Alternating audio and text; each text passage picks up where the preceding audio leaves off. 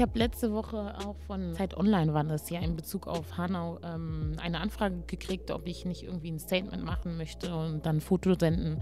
Habe ich auch so direkt gemeint, nö, danke, dazu möchte ich mich nicht äußern, weil ich definitiv nicht der Meinung bin, dass es an der Aufgabe liegt oder die Aufgabe von BIPOCs oder von Menschen, die von Rassismus betroffen sind und die aufgrund dessen getötet werden, sich auf einmal zu äußern und zu sagen, es reicht. Ey, das sagen wir schon seit dieses System existiert so.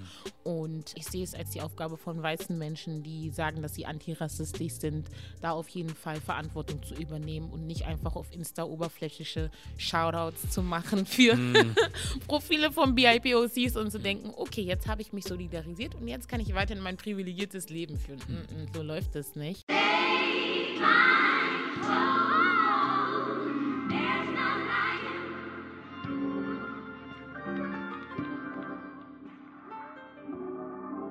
Yep, das ist der Made in Germany Podcast, wieder hier in Berlin. Und ich habe heute die Ehre, hier mit Schwester Alia Ademi zu sitzen. Wie geht's dir? Mir geht's bestens, danke. Ich hoffe dir auch. Ja, doch, doch. Nice. Ich kann nicht klagen. Ähm, genau, ich weiß ja schon so ein paar Tage, jetzt so milde ausgedrückt, über dich Bescheid, seit ich irgendwie angefangen habe, äh, mich mit Social Media zu beschäftigen. Ähm, und hatte auch schon länger vorgehabt, dass wir mal hier zusammensitzen. Endlich hat es geklappt. Jetzt hat es geklappt, also nicht, keine Schuldzuweisung, nichts, ne? aber es hat halt ein paar Tage gebraucht. Und jetzt sitzen wir hier und sehr gut. Ich bin interessiert daran, was du zu sagen hast, was ich vielleicht auch selber von dir mitnehmen kann, was du sagst, weil ich halt auch natürlich nicht alles weiß. So und ähm, genau, das ist das. Und hoffe auch, dass diejenigen, die zuhören, auch das ein oder andere für sich mitnehmen können. Ja.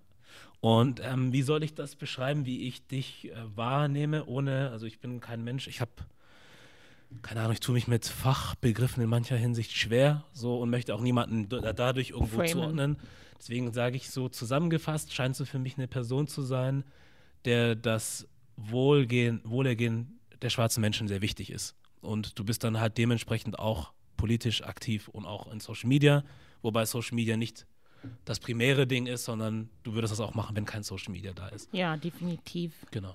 Genau, also wie du bereits gesagt hast, liegt mir das Wohl der schwarzen Community auf jeden Fall ähm, am Herzen. Ähm, ich liebe meine Leute genauso sehr, wie ich mich selber liebe. Ähm, ich hatte das Glück, in, ja, in einer sehr diversen schwarzen Community aufzuwachsen, in äh, Babylon Aachen waren Leute aus dem Kongo, Nigeria, Ghana, Togo und dementsprechend war es immer ein sehr familiäres äh, Ambiente, in dem ich aufgewachsen bin. Wir haben immer Partys, Kindergeburtstage, alle Festlichkeiten immer zusammen organisiert. Die Frauen haben sich zusammengetan und ähm, ja, gekocht. Die Männer haben die Einkäufe erledigt. Und genau, in der Stimmung bin ich aufgewachsen. Das hat mich natürlich auch geprägt, so, ähm, ja, in meiner Entwicklung. Und ähm, ich komme aus einer politisierten Familie. Ähm, dahingehend hat meine Mama mich auch schon sehr früh mit so Themen wie Panafrikanismus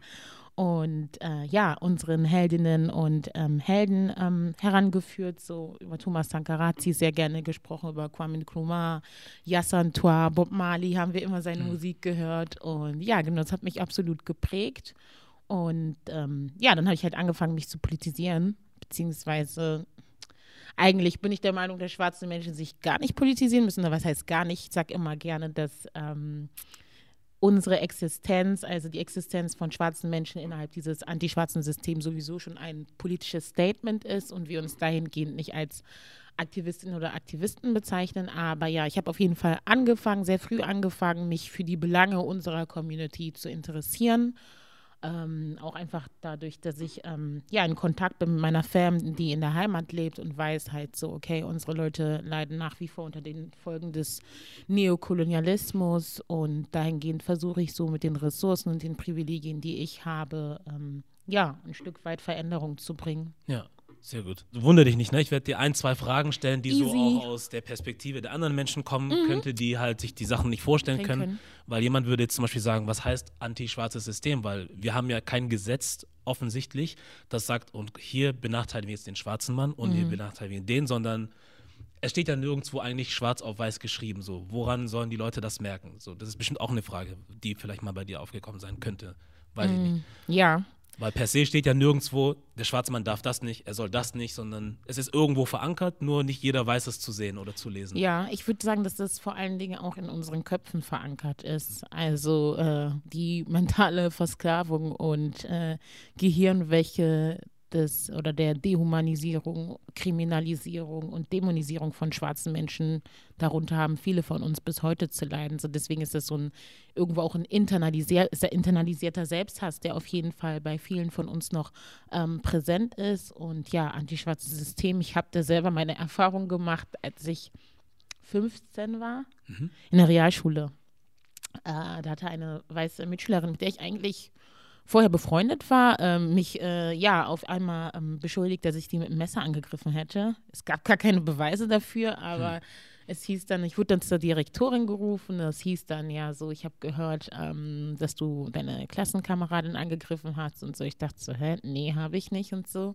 Und äh, mir wurde natürlich nicht geglaubt und äh, mir wurde auch damit gedroht, mich von der Schule zu suspendieren. Ich dachte so, what the fuck, was passiert hier? Hm. Ähm, ja, war eine sehr schwierige Zeit, weil es ist unheimlich, äh, wie soll ich sagen, es ist einfach absurd, sich seiner Unschuld bewusst zu sein und versuchen, das zu beweisen, aber niemand glaubt dir. Also bis halt auf meine Fam. Und das war so meine Erfahrung, die ich äh, dahingehend gemacht habe und wo mir auch ganz klar wusste, okay, das ist halt auch auf einer institutionellen Ebene so, dass ähm, ja, wir diskriminiert werden einfach. Ne? Und dann hieß es auch so, ja, ihr Schwarzen, ihr seid ihr so, äh, wie heißt es, temperamentvoll und hm. so. Und dann dieses von wegen Stereotyp Angry Black Woman. Und äh, ja, genau, das war so meine Erfahrung, die ich damit gemacht habe. Und ähm, dann auch nochmal, das ist jetzt zwei Jahre her oder fast drei sogar, ähm, da habe ich im Zuge von einer Veranstaltung von Amnesty International Albert Woodfox und Robert King kennengelernt. Das sind äh, zwei ähm, ja, ältere schwarze Männer äh, aus den Südstaaten, wenn ich mich nicht irre, die ähm, jeweils 44 und 29 Jahre im Gefängnis saßen. Genau, unschuldig. Ähm, der Kollege von den Freund, ich weiß leider nicht mehr den Namen, der war auch auf jeden Fall, ich glaube, 21 Jahre im Gefängnis. Mhm. Und bei ihm war das Tragische halt, er ist nach drei Tagen, nachdem der entlassen wurde, an Krebs gestorben.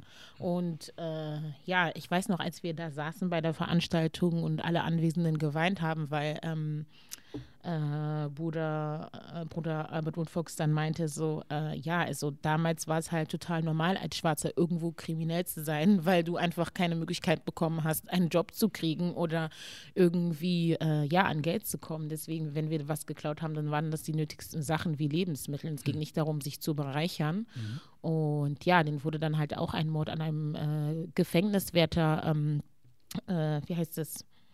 Mm, genau, die, die wurden beschuldigt, mm. genau, halt einen Gefängniswärter umgebracht zu haben. Und er meinte auch so, was ihn aufrechterhalten hat oder ihm dabei geholfen hat, nicht verrückt zu werden, äh, war, die, war einfach die Tatsache, dass er wusste, dass er unschuldig ist. Ne? Er saß auch mehrere Jahre lang in Einzelhaft und äh, hat dann versucht, durch Klopfen mit seinen äh, Kollegen ähm, zu kommunizieren.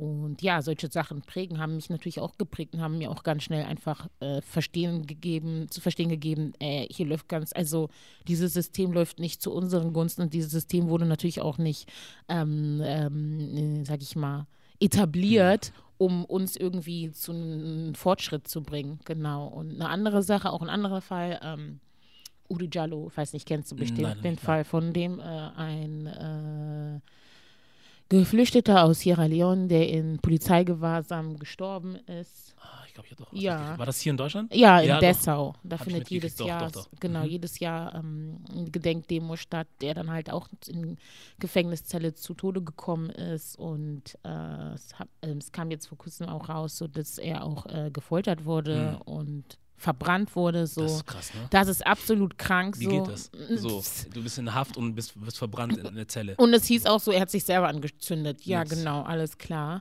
Und dass auch ähm, politische Parteien, äh, ich glaube, also halt in Dessau, äh, das also dagegen waren die meisten. Ne? Also merkt man auch so, okay, die sind jetzt nicht darum bemüht, mhm. dass, ähm, äh, dass, ja, dass es zu einer Aufklärung solcher Fälle gibt, so kommt. Und letztes Jahr auch wieder so ein Vorfall, Bruder Tonum Bobda, ein äh, kamerunischer Bruder, der hier zum Studium war und halt äh, psychische Probleme hatte in einer äh, psychologischen, äh, ja, psychologischen Behandlung waren, auch in der Psychiatrie, der dann äh, auch von drei Sicherheitskräften zu Tode geprügelt wurde, hm. beziehungsweise erst ins Koma kam und dann daraufhin zu Tode kam. Und da hieß es auch so von der Klinik, die waren überhaupt nicht irgendwie kooperativ und ähm, das ist einfach unheimlich anstrengend, immer wieder für so Basics zu kämpfen und mhm. sich immer wieder bewusst zu werden, wie gesagt, ey, dieses System ist nicht für uns gemacht. So. Ja. Deswegen, das ist genau das, was ich mit antischwarzen System meine. Einfach ja. diese, ja, diese kollektive Dämonisierung, Dehumanisierung und Kriminalisierung einfach aufgrund deiner Existenz als schwarzer Mensch. So. Mhm. Aber ich sag mir, dahin geht natürlich auch immer wieder, dass wir einfach resilient sind und dass wir, äh, ja, den Segen und die Kraft unserer Ahnen und Ahnen auf jeden Fall geerbt haben und dass, wie gesagt, unsere Existenz oder die Geburt von unseren Kindern und äh, Enkeln und den kommenden Generationen auf jeden Fall das beste Beispiel dafür sind. Ja. Genau. Die Sachen, von denen du jetzt gerade gesprochen hast, das sind auch so Dinge, die man eigentlich so eher so in Richtung Amerika schiebt, ne? Ich hatte das vor kurzem jetzt mit einer Kollegin, mit der ich jetzt vor kurzem noch gearbeitet habe. Da hatte ich ihr gesagt gehabt, dass einer meiner besten Freunde nach, ähm, nach Amerika zieht. Mhm ähm, auch schwarz. Und dann, ich weiß auch nicht, ich habe ihr, hab ihr gar nicht gesagt, dass er schwarz ist, aber sie hat es irgendwie geschnallt mhm. so und sagt, ja, ähm, aber das ist ja ganz anders als hier, ne? Also so mit Schwarzsein und so. Und ich meine, die Probleme, die es dort gibt, die gibt es ja hier zum Glück nicht. Und ich habe so, das war so, ich habe sie angeguckt und das war so eine Sache, wo dir Milliarden Sachen durch den Kopf gehen. Und aber in einer Sekunde weißt du, okay, weißt du, so. Mhm wenn dir das, wenn das so an dir vorbeigeht, so komplett an dir vorbeigeht, dass es solche Probleme geben kann, oder nicht geben kann, sondern gibt hier in Deutschland. Ähm, und vor allem, wenn du weißt, dass wir vor kurzem auch die Sache in Hanau hatten, so. Das hat jetzt nicht direkt damit zu tun, also ne, es waren jetzt keine schwarzen Menschen in dem Fall, aber trotzdem so zu glauben, dass es in Deutschland kein Rassismusproblem gibt und das nur in USA zu Hause ist, so. Ich war überrascht, wie weit man davon entfernt sein kann, ohne, also dass man das nicht mal anerkennt, sondern sagt, das ist ja zum Glück dort. Und das ist das, was du uns erzählst, das sind ja auch so Sachen, das ist ja für uns normal zu hören. In Amerika ist ein Schwarzer umgekommen durch Polizeigewalt Gewalt. oder was auch immer. Hier zum Glück gibt es das ja nicht. Das passiert nicht. So. Ich finde es ehrlich gesagt irgendwo auch schwachsinnig, ständig diese Vergleiche zu ziehen. Mhm. So, also einfach die Tatsache, dass wir unterdrückt werden, ist schon schlimm genug. Deswegen verstehe ich nicht, warum man äh, immer sagen muss, ja, aber in den United Snakes ist es ja noch schlimmer als äh, hier in Babylon, Germany. Ähm, ja, wie gesagt, die Tatsache, dass wir unterdrückt werden, ist schlimm genug. Und viele verstehen halt auch einfach nicht, dass Rassismus ein globales System ist, ne, wovor wir uns auch nicht irgendwie, wovon wir uns nicht irgendwie flüchten können oder mhm. sagen können, so, ey, okay, wir wollen damit nichts haben. So, mhm. deswegen glaube ich auch nicht daran, dass man das System von innen ändern kann oder durch Repräsentation oder Diversität irgendwie, ähm, ja, irgendwie einen Fortschritt macht. So, das ist vielleicht ein oberflächlicher Fortschritt, um die Leute so ein bisschen ähm, zufrieden einzustimmen und mhm. ihnen die Hoffnung zu machen, hey, wir, ähm, wir bewegen uns Richtung äh, Veränderung, aber ja, auf einer, äh, also großflächig gesehen oder in den kommenden, für die kommenden Jahre sehe ich da keine große Veränderung. Im Gegenteil, so mit den Dingen, die hier passieren, ähm, das ist verrückt so. Mhm aber es ist einfach auch so Teil der Geschichte, so die sich auch irgendwo wiederholt. So. Also das, was in Hanau passiert ist, ähm, schrecklich, absolut für die äh, Familien der Betroffenen. In mir hat das ehrlich gesagt keine Emotion ausgelöst, so, mhm. weil das ist halt auch so, Menschen sterben jeden Tag überall aufgrund von Rassismus. So, ich glaube, hier war es auch nochmal einfach da, aufgrund dessen, dass die Leute halt ihren Lebenspunkt hier äh, in Babylon, Germany haben, dass sie gesagt haben, wie kann das passieren? Mhm. Leute vielleicht auch in der Nähe, da wo es in des Tatorts gelebt haben, aber ansonsten, das ist gang und gäbe, ist jetzt nichts, worüber man wirklich geschockt sein kann und was auch absolut schwachsinnig für mich ist, ist so dieses, ähm, 2020 und wir diskutieren immer noch über Rassismus. Äh, das System besteht seit über 500 Jahren, aber okay. Mhm. Und äh, ja, ich habe für mich persönlich auf jeden Fall so meine äh, Schutzschild aufgebaut, was solche Sachen angeht. Ich lasse das emotional nicht an mich ran. Gab es ja auch vor kurzem wieder diese Debatte um das N-Wort. Mhm. mhm. Mich persönlich triggert das Wort nicht. Also ja. ich lasse mir nicht von einem Neandertaler sagen oder ich lasse mich nicht von einem Neandertaler äh, entmenschlichen. Und was mir auch immer wieder bewusst ist und was ich mir auch immer wieder sage und den Leuten in meiner Umgebung, Babylon ist kein Ort, an dem wir äh, Menschlichkeit erfahren werden. Oder mhm. Babylon ist auch kein Ort, der menschlich ist. So dieses System ist auch nicht gerade irgendwie mh, hm, human mhm. oder äh, ja, äh, also es ist jetzt nicht ein System, in dem, in dem man sagen kann, okay, hier erfahren wir gegenseitige Empathie oder Barmherzigkeit füreinander. Überhaupt nicht. Ne? Man, man sieht es auch daran, wie die Leute hier mit Obdachlosen, ne? Also mit deutschen Obdachlosen zum Beispiel umgehen. So. Und diesen Anzünden-Geschichten und Verprügeln, mm. zu Tode prügeln und mm. so, ne? Also ähm, ich glaube auch einfach, aufgrund dessen, dass wir halt so in so einem gewaltvollen äh, Umfeld leben, sind die Leute auch einfach total ungehemmt geworden mhm. mittlerweile, was solche Sachen angeht. Ne? Mhm, mh. Also ich kenne auch Schwestern, die ziemlich das Kopftuch tragen und sagen, so, ich wurde angespuckt oder ich wurde geschlagen. Denke mir so, hä, what the fuck? Also, hä, mhm. wie krank muss man sein, um auf einen Menschen, den man nicht kennt, zuzugehen, ihn zu schlagen oder zu oder halt sogar im schlimmsten Fall zu töten, ne? Vor allem, vor allem auch, wenn man, wie du sagtest, Frauen mit Kopftuch oder so, ne? Das wird ja immer dann den muslimischen Männern zugeschrieben, dass sie ihre Frauen unterdrücken und misshandeln und brutalisieren. Ähm, aber warum machst du das dann hier in Deutschland als ein anscheinend gebildeter Mensch und ein humaner Mensch, dass du es dann als erwachsener Mann hinkriegst, zu einer Frau zu gehen, die mit ihrem Kind unterwegs ist und ihr dann den Bauch zu treten oder so ein mm, Scheiß? Ja. So, also wie kann das gehen, wenn das eigentlich die anderen sind, die sowas machen? Es gibt ein gutes Buch, was ich ähm, empfehlen würde diesbezüglich mhm. äh, von äh, Marimba Ani, das ist eine äh, ja, afrikanische Intellektuelle. Mhm. Yurugu heißt das. Mhm. Und da geht es halt auch so um ähm, die äh, Psyche von äh, Europäern, Colonizern so zu verstehen. So. Und ich glaube, es ist auch nochmal ganz wichtig für Leute, die von Rassismus betroffen sind. Ne? Weil ja. oft ist es ja auch so, dass man sich dann die Frage stellt, wenn einem, ja, wenn man solche Erfahrungen macht, bin ich jetzt gerade die Person, die irgendwie überreagiert, überempfindlich ist oder ist mein Gegenüber jetzt nicht gerade einfach krank oder hasserfüllt so. Ja. Und ja, ähm, kann ich auf jeden Fall weiterempfehlen, so dieses Buch zu lesen, weil es auf jeden Fall sehr aufschlussreich ist und auch einfach Verhaltensweisen äh, aufzeigt. Genau. Genau. Ja. Was glaubst du, warum Leute die Probleme, die jetzt wir als schwarze Menschen hier in Deutschland haben oder auch in anderen Ländern, nicht sehen wollen? Juckt sie nicht. Ja. juckt sie nicht. Hm. Und dahingehend ne? juckt mich auch nur das, oder was heißt nur das? Ähm, größtenteils das, was in meiner Community passiert so und was ich einfach tun kann, so hm. ähm, für meine Leute und natürlich auch für andere Leute, die von jeglicher Art von Diskriminierung ähm, betroffen sind. Und dann unter anderem halt auch, ähm, ich sage immer, ja, ey, Privilegien basieren auf äh, Rassismus, Kapitalismus und Imperialismus und äh, für viele Colonizer ist halt so, dass das Aufgeben ihrer Privilegien eine Form der Unterdrückung ist. So, mhm. na, da können die sagen, so oft wie sie wollen, sagen, die sind antirassistisch und so. Wenn es um sie selber geht oder darum geht, aus ihrer eigenen Komfortzone rauszukommen, hört das dann auf einmal auf. Ne? Ja. Deswegen, es juckt sie gar nicht. Aber wie, wie, wie soll man das denn machen mit den Privilegien? Ich habe das irgendwo vorhin äh, gelesen, so eine Schlagzeile oder sowas wie irgendwelche, keine Ahnung, fünf Steps, wie man Leuten beibringt, von ihren Privilegien wegzutreten. So. Aber mhm. ich denke mir dann halt, dass dieser Titel an sich ist schon schwierig, weil ein Privileg ist ja meistens etwas, das willst du gar nicht hergeben. Das hast du und du wirst das nicht einfach freiwillig hergeben. So, warum soll ich jetzt auf meine, jetzt nicht ich, aber andere Menschen auf ihre vier Autos verzichten, so, nur damit es jemand anderem besser geht. So ist ja der normalste Gedanke für den normal, weißt du, für den meisten so. Oder für ja, die meisten. Also Warum soll ich das hergeben? Erstmal finde ich persönlich diesen Gedanken nicht normal. Zum Beispiel jetzt auch in Bezug auf die vier Autos, so, uh, what the fuck, vielleicht fängst du einfach mal an, dein eigenes Konsumverhalten in Frage mhm. zu stellen. Und wir leben natürlich auch in einer absolut kranken Konsumgesellschaft, in der immer alles zur Verfügung stehen muss, so dass Leute halt auch nicht denken, okay, was heißt es überhaupt, sich zu enthalten oder einfach be bewusst auf ähm, Dinge zu verzichten. Und äh, ja, also es juckt die meisten, wie gesagt, auch einfach nicht so. Und ich habe für mich persönlich, ich habe jetzt auf Insta diesen Reparations-Money-Pool mhm. eröffnet und habe den Leuten, die mir folgen, gesagt, so, ey, das Wissen, was ich hier teile, das ist nicht umsonst so. Und äh, dahingehend zahlen die Leute dann halt, keine Ahnung, 50, 20, 150 Euro äh, den Moneypool. Ich nutze das Geld, um Leute in Afrika zu unterstützen. Ähm, keine Ahnung, wenn irgendwie eine Operation bevorsteht und die Leute nicht für die Kosten aufkommen können, dann nutze ich das Geld dafür. Oder äh, Leute dabei sind, ein Business zu starten.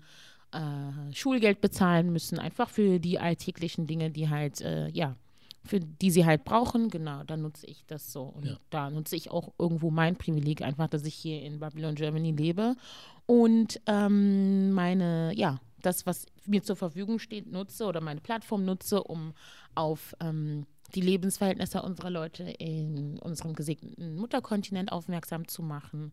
Und ja, also ich finde es halt, wie gesagt, auch wichtig, ganz kurz, wenn wir Klar, über Privilegien sag. reden, mhm. dass wir das nicht nur darauf beziehen oder auf die Leute beziehen, die mehr Privilegien als wir haben, sondern auch auf uns selber. Und da müssen wir auch immer gucken, hey, okay, wo liegt hier unsere eigene Verantwortung? Ja. Und ja, bester Schritt ist erstmal bei sich selber einfach anzufangen und mhm. sich äh, kritisch zu hinterfragen, sein eigenes Verhalten, Konsum äh, zu äh, reflektieren. Ja. Genau. Du hast das jetzt schon ein paar Mal angesprochen, das Wort, das, was nicht jedem gängig ist. Man hat es bestimmt gehört, aber man weiß nicht, was es bedeutet. Babylon, was ist das? Oder was ist für dich? Ja. Babylon. Babylon ist für mich dieses äh, kapitalistische, rassistische äh, System. Mhm. Genau, das meine ich damit. Und ja. auch irgendwie auch so ein bisschen, um das äh, nicht äh, mich davon zu distanzieren, genau, ja. dass ich nicht willentlich ein Teil dessen bin, genau, ja. sondern dass ich hier, hier, hier reingeboren wurde und ja. Ja, genau. Man hört das Wort ja eigentlich so im normalen Sprachgebrauch in Deutschland nicht so. Man kennt das, wenn man zuhört, so aus ähm, Bob Marley? Bob Marley zum Beispiel, genau. so die genau. Jamaikaner, die mhm. Kultur, so, da hört man das öfters, aber genau. hier hat das eigentlich für die Leute keine Bedeutung, so in dem Sinne, ne? weil mhm. die, da ist kein Berührungspunkt da, deswegen ist es mal vielleicht gut, das für die erklärt zu haben. Wie bist du denn so aktiv also auch auf politischer Ebene, wie bist du denn aktiv, dass man mal so ein Bild davon kriegt? Also äh, einmal äh, beruflich, ich arbeite hier als äh, politische äh, Referentin, gebe auch dafür halt so ähm, Seminare, Workshops und äh, Vorträge. Und ansonsten halt privat so, ich sag so, das ist so, dieses politische Engagement ist Teil meines Lebens. Das erfüllt mich absolut zu wissen, ey, okay, ich äh, kann als äh, Teil einer großen Bewegung agieren und äh, ja, meine Energie für meine Community investieren. Und ja, bin, also ich habe jetzt vor kurzem ein Solidaritätsnetzwerk gegründet, Reclaiming Africa. Da geht es auch einfach darum, nochmal Kontakte zu knüpfen mit schwarzen Menschen außerhalb Afrikas, äh, Menschen aus ähm, Abiyala, ähm, das ist äh, Südamerika, ist damit gemeint, der Begriff der indigenen, äh, unserer ja, indigenen Geschwister dort ähm, genau, Leute in der Karibik, in den United Snakes auch, genau. Da wollen wir halt einfach schauen, okay, was brauchen wir alles, ähm, um unsere Leute äh, zu unterstützen und wie gesagt halt nicht nur den Fokus auf Afrika zu legen. Ich hatte jetzt ähm, letzte Woche einen Workshop, da ging es mhm. um den Wiederaufbau revolutionärer Solidarität zwischen der schwarzen Diaspora in Afrika. Und da hatten wir auch eine Schwester, Schwester Limé war eingeladen aus Kolumbien, auch eine schwarze Frau, intellektuelle ähm, Universitätsprofessorin auch. Und die hat dann auch ausführlich berichtet über die Lage schwarzer Menschen, systematische Ermordungen schwarzer Aktivisten, Aktivistinnen. Und genau, da war es ja auch für uns nochmal wichtig, einfach zu schauen, hey, okay, wie ist die Lage dort? Ja. Genau. Ich habe mich was gefragt vorhin, also weil genau, also du machst halt, du machst jetzt zum Beispiel die politische Arbeit. Es gibt auch andere Menschen, die auch das tun, was sie tun können. Dass sie entweder spenden oder bei Demos dabei sind oder ihr Social Media nutzen, um Sachen bekannt zu machen. Ähm, was ich mich aber frage, und das ist jetzt nur so eine Theorie, mhm. beziehungsweise würde ich sagen, meiner Meinung nach, ich glaube nicht, dass das alleine reichen wird, um uns irgendwie weiterzuhelfen. Das ist nur meine Meinung, weil ich denke, das brauchen wir alles natürlich, aber ist nicht auch Geld irgendwo mit ein Faktor? Also im Sinne von, ich finde, wir können halt die ganze Zeit hier zum Beispiel sagen, äh, guck darauf, wir sind Menschen, wir haben Rechte und dies und das, aber wir merken ja, irgendwo interessiert es die Leute gar nicht. Das Einzige, was die Menschen aber irgendwo doch interessiert, ist dann Kapitalismus oder Geld. So. Und dann frage ich mich halt, auch aus dem Hintergrund, weil ich zum Beispiel gehört habe, dass es in den USA so war, dass es ja mal so eine, ich würde jetzt mal sagen, was die Wirtschaft anging, so eine Blütezeit gab für Afroamerikaner. So, mhm. ähm, das war vor der, bevor diese Segregation aufgehoben wurde, da gab es ja so Dinge wie Black Wall Street und mhm. die Leute hatten ja ihre, Tulsa. ihre hm? Tulsa, diese Stadt so. ja auch. So, die hatten das und dann hatten sie ja ihre eigenen Geschäfte und was auch immer. Sie konnten sagen, klar, also Sachen haben stattgefunden, die nicht hätten stattfinden dürfen. Du darfst da nicht rein, die Leute wurden umgebracht, was auch immer, klar. Andererseits trotzdem hatten sie ihr Ding, sie hatten ihre Infrastruktur und es hat irgendwo dann doch funktioniert. Und dann, als diese Segregation aufgehoben wurde, dann wurden die Leute integriert, aber mit dieser Integrierung haben sie auch ihre ganzen anderen Sachen aufgegeben. Sozusagen, es gab auch zum Beispiel im Baseball damals eine Negro League irgendwie, die stärker und größer war als Baseball, die ist weg. Also viele Leute wissen nicht mal, dass es das gab. Was ich damit sagen will, ist, ich habe irgendwie das Gefühl, durch das, was ich jetzt so sehe und mitkriege, ist, wir können noch so viel betteln und fragen und wünschen und auch darauf appellieren, dass Menschen mit ihrem Herzen an die Sache rangehen. Aber was die Leute immer dann am Ende des Tages irgendwie dann doch dazu überlegt, irgendwas zu machen, ist das Geld. Wenn es zum Beispiel Footballspieler wie viele Schwarze sind in der Liga? Wenn die aufhören würden zu spielen für eine Zeit lang, das wäre eine Katastrophe. NBA genauso. Aber die Leute machen es halt nicht. So, und ich finde halt, wir zum Beispiel auch als Afrikaner oder schwarze Menschen in Deutschland äh, haben auch keine Infrastruktur, so wie zum Beispiel Leute, die aus Asien kommen, aus China oder so. Mhm. Die haben ihre Bank, die haben ihre Geschäfte, wir haben auch natürlich Geschäfte, aber bei denen habe ich das Gefühl, da ist, die, die können irgendwie auch zurechtkommen, wenn es alles andere nicht geben würde. So, mhm. weißt du, Lidl oder was auch immer. Bei uns habe ich so das Gefühl, uns fehlt halt ein bisschen was.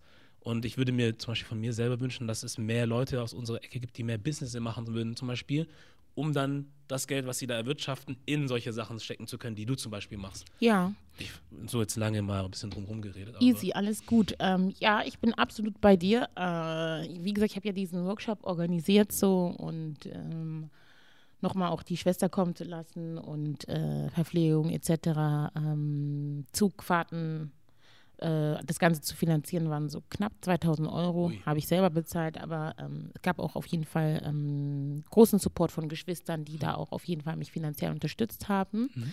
Ähm, aber ja, und auch was Black Business angeht, ist so, ähm, wir haben, glaube ich, noch nicht die Kapazitäten und Strukturen für uns etabliert, so dass wir sagen können, okay, wir ähm, sind da so weit wie äh, die Leute aus dem asiatischen Raum. Mhm. Allerdings äh, muss man dafür auch bedenken, dass, ähm, glaube ich, auch einfach das Vertrauen fehlt noch ineinander. Ne? Da muss auf jeden Fall noch einfach diese Vertrauensbasis wieder aufgebaut werden mhm. und auf jeden Fall auch viel Verständnis aufgebracht werden, so für äh, dafür, dass wir halt Dinge irgendwie langsamer vorankommen lassen mhm. als ähm, ja andere Leute, die da auf jeden Fall besser hergestellt sind. Und ähm, ich glaube, das Ding ist, was auch ein großes Problem ist, das Geld zirkuliert halt nicht in der schwarzen Community. So wie du meinst, es geht nach Lidl, Aldi, äh, Real, Kaufland etc. Aber mhm. ich kenne zum Beispiel da, wo ich wohne, gibt es keinen afrikanischen Supermarkt. So, ne? Und ähm, oder halt, wenn es so afrikanischer Supermarkt heißt, so sind dann halt die Leute oder die Besitzer aber auch nochmal aus dem asiatischen Raum. Mhm. Ne? Ja, ja. Deswegen ähm, es bedarf da auf jeden Fall schon, dass die Leute aus ihrer Komfortzone rauskommen, wie gesagt, auch bewusst Verantwortung übernehmen und einfach auch so ein bisschen selbstlos sind werden, wenn es darum geht, ähm, äh, ja, Geld zu investieren innerhalb der Community. Ne? Also ähm, ich bin der Meinung, dass das noch fehlt und dass wir dahingehend auf jeden Fall uns äh, ja auf aufstellen müssten, um da auch einfach nochmal auf einer finanziellen Ebene unabhängig zu werden. Ne? Ja. Jetzt bei dem Workshop zum Beispiel war es mir voll wichtig, dass wir da auch unabhängig sind, so auch von den Inhalten, die wir bearbeiten und nicht irgendwie Finanzierungsantrag zu stellen. Mhm. Und das ist auch, glaube ich, wichtig, auch längerfristig für uns, dass wir Veranstaltungen von und für uns machen und da auch ähm, ohne Kompromisse unsere Agenda vertreten können. Ja.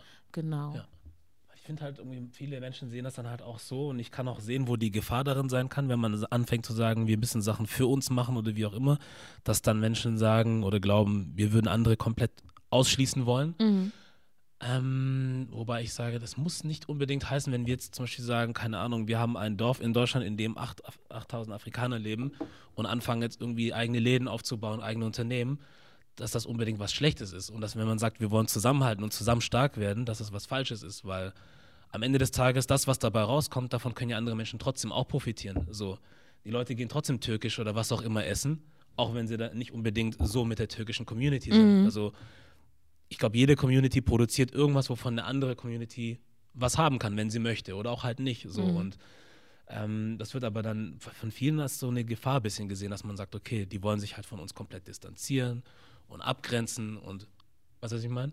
Ja, also wie gesagt, so, sobald schwarze Menschen halt anfangen, pro-black zu sein, also ein, einfach auch da zu sagen, so, ey, ich fokussiere mich bewusst auf meine Leute und auf meine Community, heißt es auf einmal, das ist, keine Ahnung, anti-white oder was auch immer, ist es definitiv nicht. Und wir sind, wie gesagt, halt auch einfach, was unsere Strukturen angeht, noch nicht so weit, dass wir sagen können, wir können uns mit den anderen messen. Mhm. Und auch, was du gerade meintest in Bezug auf, ähm, jede Community hat irgendwas anzubieten, Essen, Gastronomie, keine Ahnung, äh, Literatur. Bei uns ist es vor allen Dingen unsere Kultur, die Leute immer wieder appropriaten und mhm. dann Geld daraus machen. So. Mhm. Und wir sind dann diejenigen, die komplett leer ausgehen. Ne? Und mhm. das ist schon seit Jahrhunderten so, mhm. dass immer wieder unser Wissen, ähm, ja, Leute sich unser Wissen aneignen äh, und dann das es das als ihres ausgeben. Ne? Ja. Und äh, das ist auf jeden Fall mega problematisch. So sehe ich auch die Entwicklung dahingehend schon so hm, besorgniserregend, ehrlich gesagt, auch so. Und deswegen bin ich auch so, was meine Arbeit angeht, so, ey, das ist definitiv nicht umsonst auch, ne? Wenn mhm. irgendwelche Fragen bestehen, so, ähm,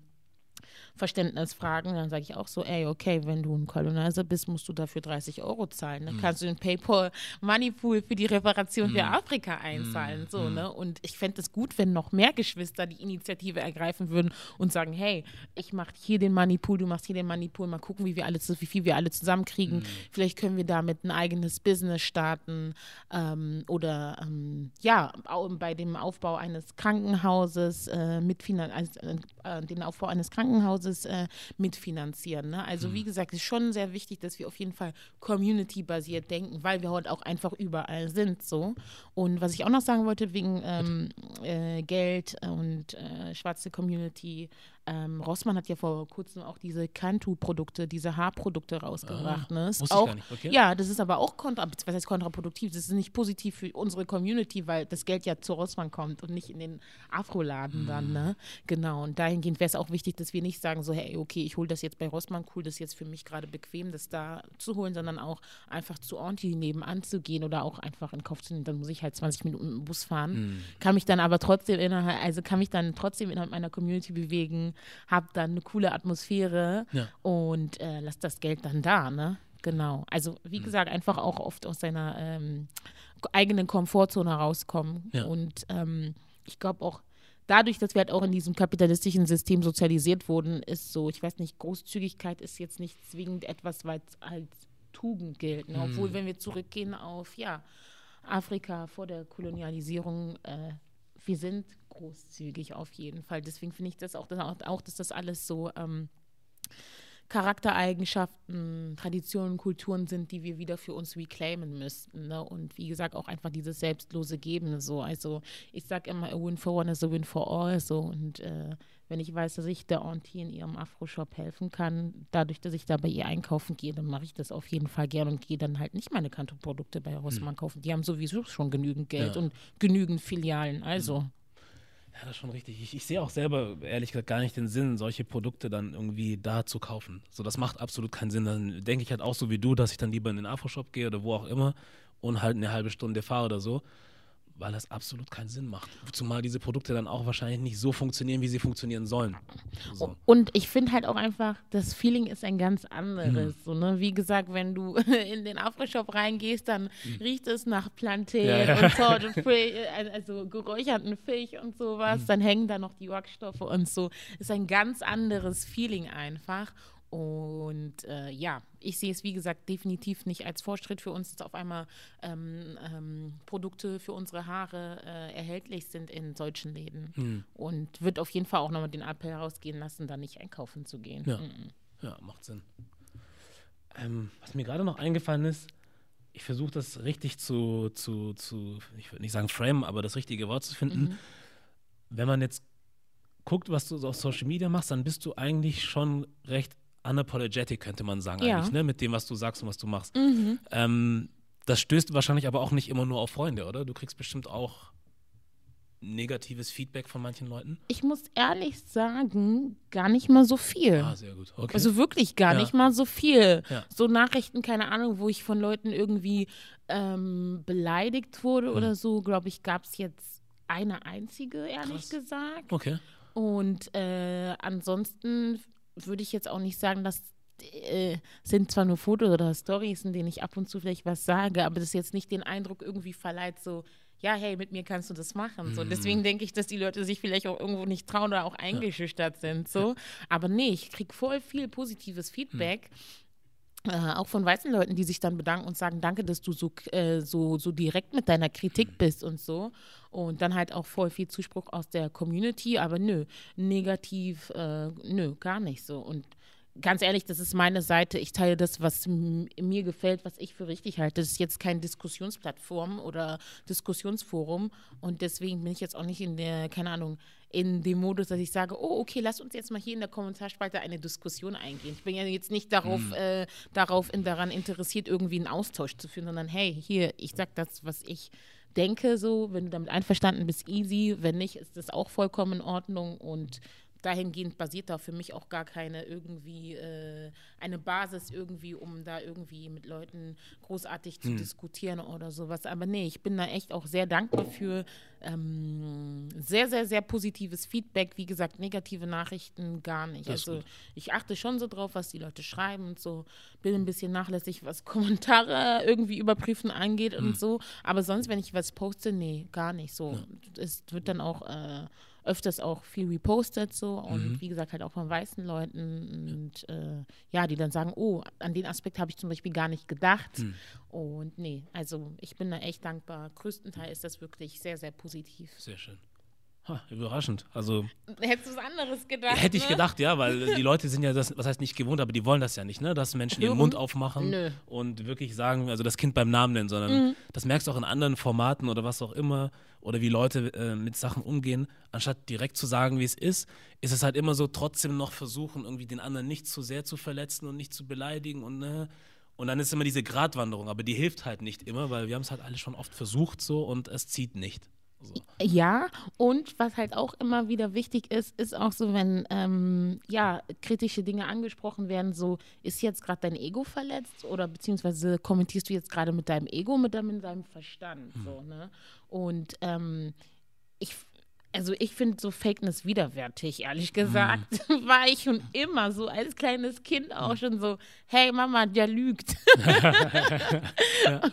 Und äh, von daher habe ich das einfach beibehalten so und ähm, ich schätze auch diesen Charakterzug an mir, dass ich so ehrlich und direkt bin mhm. und habe für mich dann auch einfach mein eigenes äh, Selektionsverfahren, was meinen Freundes kleinen, mhm. aber sehr übersichtlichen Freundeskreis angeht so und ähm, bin natürlich auch daran interessiert, so stetig zu wachsen und äh, Fortschritte zu machen, mich weiterzuentwickeln, auch auf jeden Fall dankbar für konstruktive Kritik ja. Und äh, ja, ich würde sagen, so wenn es, also es muss halt einfach ego-befreit sein. So, mhm. so, wie gesagt, Ego ist auch immer so ein Grund, der oft so unnötig für Streit führt. Mhm. So, wo Leute dann auf einmal sagen, ich bin jetzt zu stolz, mich zu entschuldigen, ihr Fehlverhalten nicht einsehen wollen und nö, dafür habe ich keine Zeit. So. Sehr gut, ja. ähm, auch im privaten Leben so habe ich ab und zu da, oder das heißt ab und zu, gab es schon die ein oder andere Auseinandersetzung, die ich dann hatte mit Leuten und wir haben dann nicht mehr geredet, aber easy so. Du nimmst mir ja nichts weg mhm. ich nehme ihnen nichts weg, deswegen ist das auch vollkommen in Ordnung für mich. So. Und auch nochmal was die schwarze Community angeht. Ich liebe uns, ich liebe mich, liebe unsere Leute, aber ich bin definitiv nicht der Meinung, dass wir uns alle gut verstehen müssen, alle befreundet sein müssen. Ja. So, also wir haben alle unterschiedliche Ansichten mhm. und es gibt Diskrepanzen, die zwischen uns existieren, ist auch alles voll in Ordnung und ja, ich fahre wie gesagt diese Schiene, dass ich unapologetic bin und ehrlich bin, aber auch zu mir selber vor ja. allen Dingen an allererster Stelle ja. und ähm, froh bin, dass ich Leute in meinem Umkreis habe, die mich darauf aufmerksam machen, hey Ali, das war gerade zu viel oder das war nicht in Ordnung, dann kann ich mich auch entschuldigen mhm. oder auch wenn ich selber einfach reflektiert habe, das vielleicht auch einfach ein bisschen länger ist, so, ach so, übrigens, ich habe mich damals so und so benommen, ich wollte mich nochmal dafür entschuldigen und werde versuchen, mich nicht mehr so zu benehmen. Also ja. ist schon auf jeden Fall in Ordnung und wichtig so, ne? weil diese Gesellschaft ist auch absolut fake so und auch was so zwischenmenschliche Beziehungen mhm. angeht. Mhm. So, deswegen, ich bin mittlerweile auch so ein bisschen mm, antisocial geworden. Aha, ja. Okay. Ja, wie, wie, sieht das aus? ähm, also wenn ich, wie gesagt, halt nicht unterwegs bin, dann bin ich sehr, sehr gerne einfach nur zu Hause. Sehr ne? schön, kenne ich, ja, ja. einfach nur zu Hause für mich, hm. mit meinen Büchern. Äh, ich koche sehr gerne, da komme ich auch total äh, runter. Oder ansonsten, ich setze mich auch einfach gerne stundenlang hin und beschäftige mich einfach mit meinen Gedanken. Das ist überhaupt nicht langweilig für mich. So, jetzt wird es ja auch bald wieder ähm, wärmer draußen. Da setze ich mich gerne in den Garten, hm. lege mich bei uns auf die Wiese und äh, ja, lasse einfach so meinen Gedanken freien Lauf, äh, finde darin auch Inspiration, schreibe auch sehr viel auf. So und ja, für mich ist es halt auch immer wichtig, einfach, dass ich mit mir selber immer im Reinen bin und dass ich bei mir bin hm. und ähm, dass ich ähm, ja authentisch bin so und ähm, auch was meine Karriere angeht, kann mhm. ich sagen, so äh, es war nie falsch, irgendwie immer ich zu sein oder einfach immer für meine Werte und meine Prinzipien einzutreten. So, ich werde sehr oft dafür gelobt, so dass die Leute sagen, ey, wir finden es das cool, dass du so real bist, dass du dich nicht verstellst und so.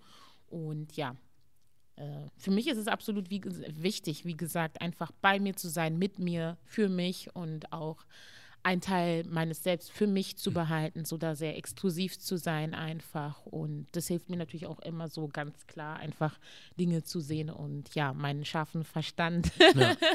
genau dahingehend auch einfach ja aufrecht zu erhalten. Ja, man muss auch nicht für alles immer erreichbar und zu haben sein, ne? Definitiv. So, aber wir nicht. haben so die Tendenz heutzutage, dass man immer alles mitnehmen, mitmachen will. Mhm. Ähm, du hattest vorhin auch was Interessantes angesprochen, das wollte ich noch, auch noch mal kurz aufgreifen. Ich hatte dich ja gefragt, ob du öfters solche Sachen machst, jetzt Interviews oder was auch immer. Und da hattest du auch was Interessantes erzählt gehabt, dass du auch eine Anfrage bekommen hast. Ach so, so ja. Ja, äh, ich habe letzte Woche auch von äh, Zeit Online war das ja in Bezug auf Hanau ähm, eine Anfrage gekriegt, ob ich nicht irgendwie ein Statement machen möchte und dann Foto senden.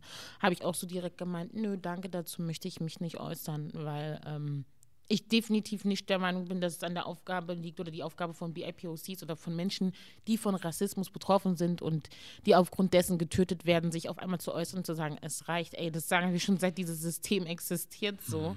Und äh, ich sehe es als die Aufgabe von weißen Menschen, die sagen, dass sie antirassistisch sind, da auf jeden Fall Verantwortung zu übernehmen und nicht einfach auf Insta oberflächliche Shoutouts zu machen für mm. Profile von BIPOCs und zu mm. denken, okay, jetzt habe ich mich solidarisiert und jetzt kann ich weiterhin mein privilegiertes Leben führen. Mm. so läuft es nicht. Ja. Und ja, deswegen habe ich gar kein Interesse dran. War auch letztens bei der ähm, Rosa-Luxemburg-Stiftung äh, eingeladen, da ging es auch so um Insta-Aktivismus und da meinte die Moderatorin auch so, ey, Ali, ja bei dir oder um dich ist es ja immer ruhiger geworden. Man sieht gar nicht mehr so viel von deinen Stories, du postest gar nicht mehr so viel. Mhm. Und wie kommt das? Meinte ich auch so, äh, ich habe gerade einfach keinen Bock so, ne? Ich bin auch gut beschäftigt so, aber ja, ich bin immer ein Mensch, der, ein sehr leidenschaftlicher Mensch, deswegen, wenn ich nicht zu 100 Prozent in einer Sache stehe, dann mache ich sie auch nicht, auch was so Aufträge angeht, nehme ich sie nicht an, wenn sie mich, also wenn ich davon nicht überzeugt bin. Und ja, ich habe jetzt gerade auch gar kein Interesse, mich an Dingen oder über Dinge zu äußern, die keinen Einfluss auf meine Lebensrealität zu haben. Mhm. Äh, wie gesagt, ja, ich weiß, dass wir in einem rassistischen System leben. Ich weiß, wie ich damit umgehen kann für mich. Ich habe für mich einen sehr gesunden Umgang damit gefunden. Habe für mich vor allen Dingen auch entschieden, das emotional nicht an mich ranzulassen mhm. so und auch nicht meine Würde oder meine Menschlichkeit äh, von Menschen, die von diesem System profitieren, ähm, definieren zu lassen so. Und ich bin da auf jeden Fall für mich, wie gesagt, auf einem super gesunden Weg. Bin sehr zufrieden, dankbar, fühle mich gesegnet und ja führe ein sehr gutes Leben hier in Babylon. Das ist schön. Das ist doch schön. Ähm, du hast auch immer wieder vorhin oder jetzt heute auch ähm, das Wort Verantwortung ähm, ja, aufkommen lassen. Mhm. Und ich hatte dir auch vorhin gesagt, dass ich mit einem guten Freund hier mal gesprochen hatte, Jamie, ja. den du auch kennst. Und ähm, ich, ich habe ihm ja damals mal gesagt, dass ich mal mit dir sprechen wollen würde, beziehungsweise er hat auch das vorgeschlagen unter anderem. Das ist auch schon ein paar Monate her. Und er hat auch gemeint, wenn aber Alia kommt, dann musst du dich auf was gefasst machen, weil sie kann auch in andere Richtungen feuern so und sagt, was gesagt werden muss. Ähm, insbesondere auch was äh, ja, schwarze Männer angeht. Mhm. So, da gibt es auch das eine oder andere, was man sagen könnte oder müsste. Was wäre das?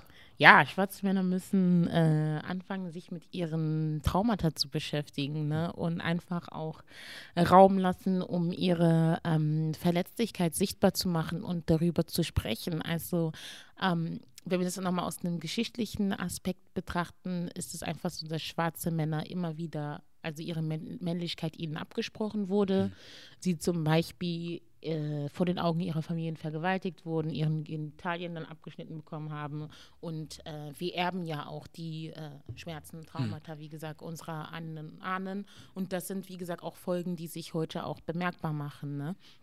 Und äh, dahingehend habe ich auf jeden Fall die Beobachtung gemacht, dass äh, es schwarze Männer gibt, die versuchen noch, also bewusst männlich zu sein, so um halt nicht irgendwie sich darin äh, framen zu lassen, dass sie nicht männlich sind. Erstmal so dieses Konstrukt von, keine Ahnung, Geschlechtern, Gender sowieso sehr eurozentrisch geprägt. So, mhm. ich finde nicht, dass wir uns da irgendwo einordnen können oder müssen. Mhm. mhm. Und ähm, ja, dann bin ich wie gesagt der Meinung, dass da auf jeden Fall einfach transparent, also dass man, dass schwarze Männer auch transparent sein müssen und sollten mit ihren Gefühlen, dass das absolut legitim ist, äh, melancholisch, depressiv oder traurig, frustriert zu sein mhm. und äh, da das ist so wichtig, das einfach, einfach anzusprechen. So und ähm, viele tragen den Frust mit sich und versuchen das irgendwie in Form von, keine Ahnung, Alkohol oder Marihuana-Konsum, Sexsucht, Spielsucht zu mhm. ähm, ähm, ja, zu kompensieren, obwohl das ja aber immer wieder nur noch eine Flucht ist. Ne? Mhm. Ne?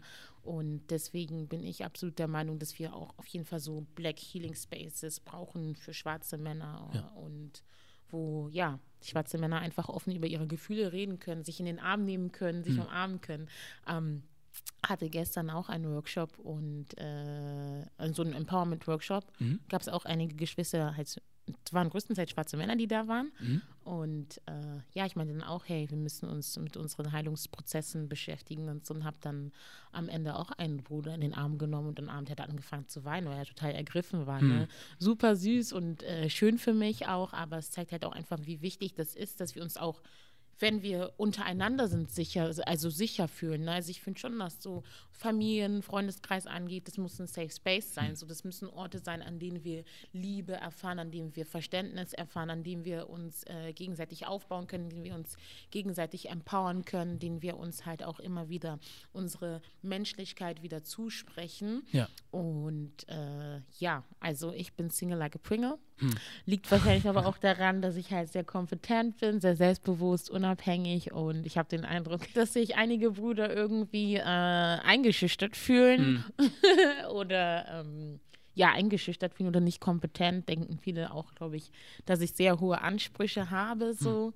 Und äh, ja, immer sehr interessant, je nachdem, in welchem Setting ich unterwegs bin, wie die Brüder dann auf mich reagieren. Es gibt einige, die sagen, hey, voll cool, was du machst, Schwester, hm. bist eine Queen und so. Und dann gibt es andere, die anfangen zu zittern und leise zu werden. hm. ähm, ja, genau. Ähm, ich bin auf jeden Fall eine Verfechterin von Black Love, so was das angeht, so absolut so. Kann mir auch für mich persönlich auch auf jeden Fall nur einen schwarzen Mann an meiner Seite vorstellen, der ähm, dieselben politischen Ansichten hat wie ich und diese auch vertritt und mich unterstützt, aber ja. auch im Hintergrund so. Ich möchte mich immer natürlich auch also als Alia definieren können und nicht Alia die Frau von so. Das wird bei mir gar nicht passen mhm. so. Und äh, ja, ich habe ganz viel Liebe für unsere Männer, für unsere Brüder, für unsere Cousins, für unsere Onkels übrig, auf jeden Fall. Und ähm, vielleicht auch nochmal so eine persönliche Anekdote. Oder was heißt Anekdote? Ähm, ich plane jetzt für äh, Ende Mai, ähm, für den Tag der äh, Befreiung Afrikas, in Anführungsstrichen, ein äh, Seminar Darum soll es auch um Black Love gehen und unter anderem aber auch um Sexismus, ähm, weil das innerhalb unserer Community natürlich auch ein Problem ist und äh, wir uns dahingehend natürlich auch dekolonialisieren müssen, vor allen Dingen halt auch ähm, unsere schwarzen Männer so und äh, ja an ihrem Verhalten arbeiten müssen. Ich hoffe, dass das äh, ja an dem Tag auf jeden Fall Raum gegeben werden kann, so um über Unsicherheiten äh, zu sprechen und zu schauen, welche Handlungsstrategien wir gemeinsam entwickeln werden, um einfach ein, ja, ein besseres Miteinander für uns zu gestalten. Ne? Ja, genau. Das, das wäre nämlich auch eine Frage gewesen, die ich äh, gehabt hätte oder habe. Mhm. Ähm, die, also welche Konsequenz das denn hat, wenn die, wenn schwarze Männer nicht anfangen, sich damit zu beschäftigen und da irgendwie Heilung zu finden. Was das für eine Konsequenz für die Community hat und auch vielleicht für Frauen. So. Viele sind halt Single so, unfreiwillig. Was, oh, schwarze Frauen? Ja, hm. also ich kenne viele, alle Leute, die ich in meinem Umkreis kenne oder alle Frauen, die ich in meinem Umkreis kenne, ähm, oder die meisten von denen sagen so, wir wollen einen schwarzen Mann, aber ey, da muss noch viel Arbeit sein oder muss noch viel Arbeit, äh, die müssen da auf jeden Fall sehr viel an sich arbeiten und äh, auch wenn wir, das ist aber auch nochmal ein globales Problem, wenn wir uns dann anschauen, so das Konstrukt von schwarzer Familie, hm. mh, mm, sehr kaputt, würde ich auch einfach sagen. Ne? Also auch wenn man nochmal sich das in den United States anguckt, so keine Ahnung, 35-jähriger schwarzer Mann mit vier Babymamas hm. ne? und mit keiner verheiratet gewesen und ähm, zahlt vielleicht auch nicht immer Unterhalt, so was Verantwortung angeht, auch einfach nochmal darüber zu sprechen und ja, also, wie gesagt, ich will das nicht entschuldigen, aber ich denke, dass das vor allen Dingen einfach ein, ähm, eine historische Konsequenz ja. ist, dieses Verhalten, so dieses Fehlverhalten. Und äh, dass es dahingehend auch wichtig ist, sich mit seiner eigenen Familiengeschichte eingehend zu beschäftigen. Ne? Mhm. Also das ist so das, was ich mache. Ähm, ein Teil von meiner Familie kommt, wie gesagt, zum Beispiel auch aus Mali. Äh, ja, mein Vorfahre war in der Armee von Sudiata Keta und ähm, Das war also damals wurde halt auch die, das erste, die erste äh, Verfassung für Menschenrechte verabschiedet. So, ich muss mich jetzt nicht irgendwie an eine andere Community wenden und sagen, oh, ich wäre jetzt gerne Asiatin oder ich wäre jetzt gerne Araberin oder ich wäre gerne Weiße, sondern ich habe halt auch diese Stolze, was mein Erbe angeht, in meiner eigenen Familiengeschichte mhm. und auch ähm, von mütterlicher Seite stammt die Familie meiner Mutter aus dem Sudan. Mhm. Das ist eine Fürstenfamilie gewesen und die haben vor 800 Jahren entschieden, ähm, ins Exil zu gehen, weil ein Teil der Familie sich entschieden hat, sich am Sklavenhandel zu beteiligen. Die haben gesagt, ey, okay, wir sind Muslime, das geht für uns definitiv nicht klar. Und das wurde alles mündlich tradiert bei uns. Und ja, also ich sage immer, I got the loyalty and royalty of the ancestors inside my DNA. Und ja, es ist absolut wichtig, dass schwarze Menschen sich damit beschäftigen. Also mit den, sowohl mit den, was heißt positiven Aspekten, sowohl mit den ähm, Quellen, die auf jeden Fall ähm, Empowerment sind, weil wir einfach wissen, so, hey, okay, wir hatten diese und diese Leute äh, in meiner Ahnenreihe. Und dann halt auch nochmal, was die Aspekte angeht von äh, Krankheiten, Verhaltensmustern, die sich ähm, ja, Verhaltensmustern, die vererbt wurden und Traumata. Ne? Also ja. Mental Health oder Black Mental Health ist auch noch ein ganz wichtiges mm. Thema, was wir enttabuisieren müssen, auch einfach nochmal, dass Leute sagen, ey, ich möchte zur Therapie gehen. Ähm, es gibt manchmal so Memes auf Insta, wo dann so steht, so, ey, wenn eine schwarze Person zu ihren Eltern sagt, ich würde gern, ich bin depressiv oder ich würde gerne in Therapie gehen, sagen die Eltern so, was, depressiv? Hä, Depression? Das ist aber auch irgendwo eine Überlebensstrategie gewesen, sicherlich. Ne? Einfach, dass man gesagt hat, so, hey, okay, wir haben jetzt nicht die Möglichkeit, einfach zu einem Therapeuten oder einer Therapeutin zu gehen und ähm, ja, einfach den ganzen Frust und den Schmerz rauszulassen und über, darüber zu sprechen, wie wir uns fühlen. Ja. Und ähm, dahingehend ist halt auch wahrscheinlich einfach dieses äh, also fehlende Verständnis dafür, dass wir, also dass das mental einfach voll viel mit uns macht, einfach in diesem System zu sein, konstant oder immer, wenn wir rausgehen, dieser Gewalt, Rassismus ist Gewalt auf ja. jeden Fall, ja. ähm, ausgesetzt zu sein, so, ne? Und ich glaube, unsere Eltern haben einfach gelernt, damit zu leben und das irgendwo für sich zu akzeptieren, aber für uns, äh, ja, Kinder der Diaspora oder für die kommenden Generationen denke ich, dass es auf jeden Fall wichtig ist, dass wir auch schwarze Psychologen haben und ja. solche Sachen, ne? schwarze äh, Therapiezentren, in denen wir ähm, gesunden und äh, heilen werden, ne? weil ja. ähm, ich denke, dass das auf jeden Fall äh, ein wichtiger Aspekt ist, die, mit dem wir uns auch noch beschäftigen müssen. Ne? Auch für mhm. Leute, die zum Beispiel politisch engagiert sind. So, für mich tut es immer sehr gut.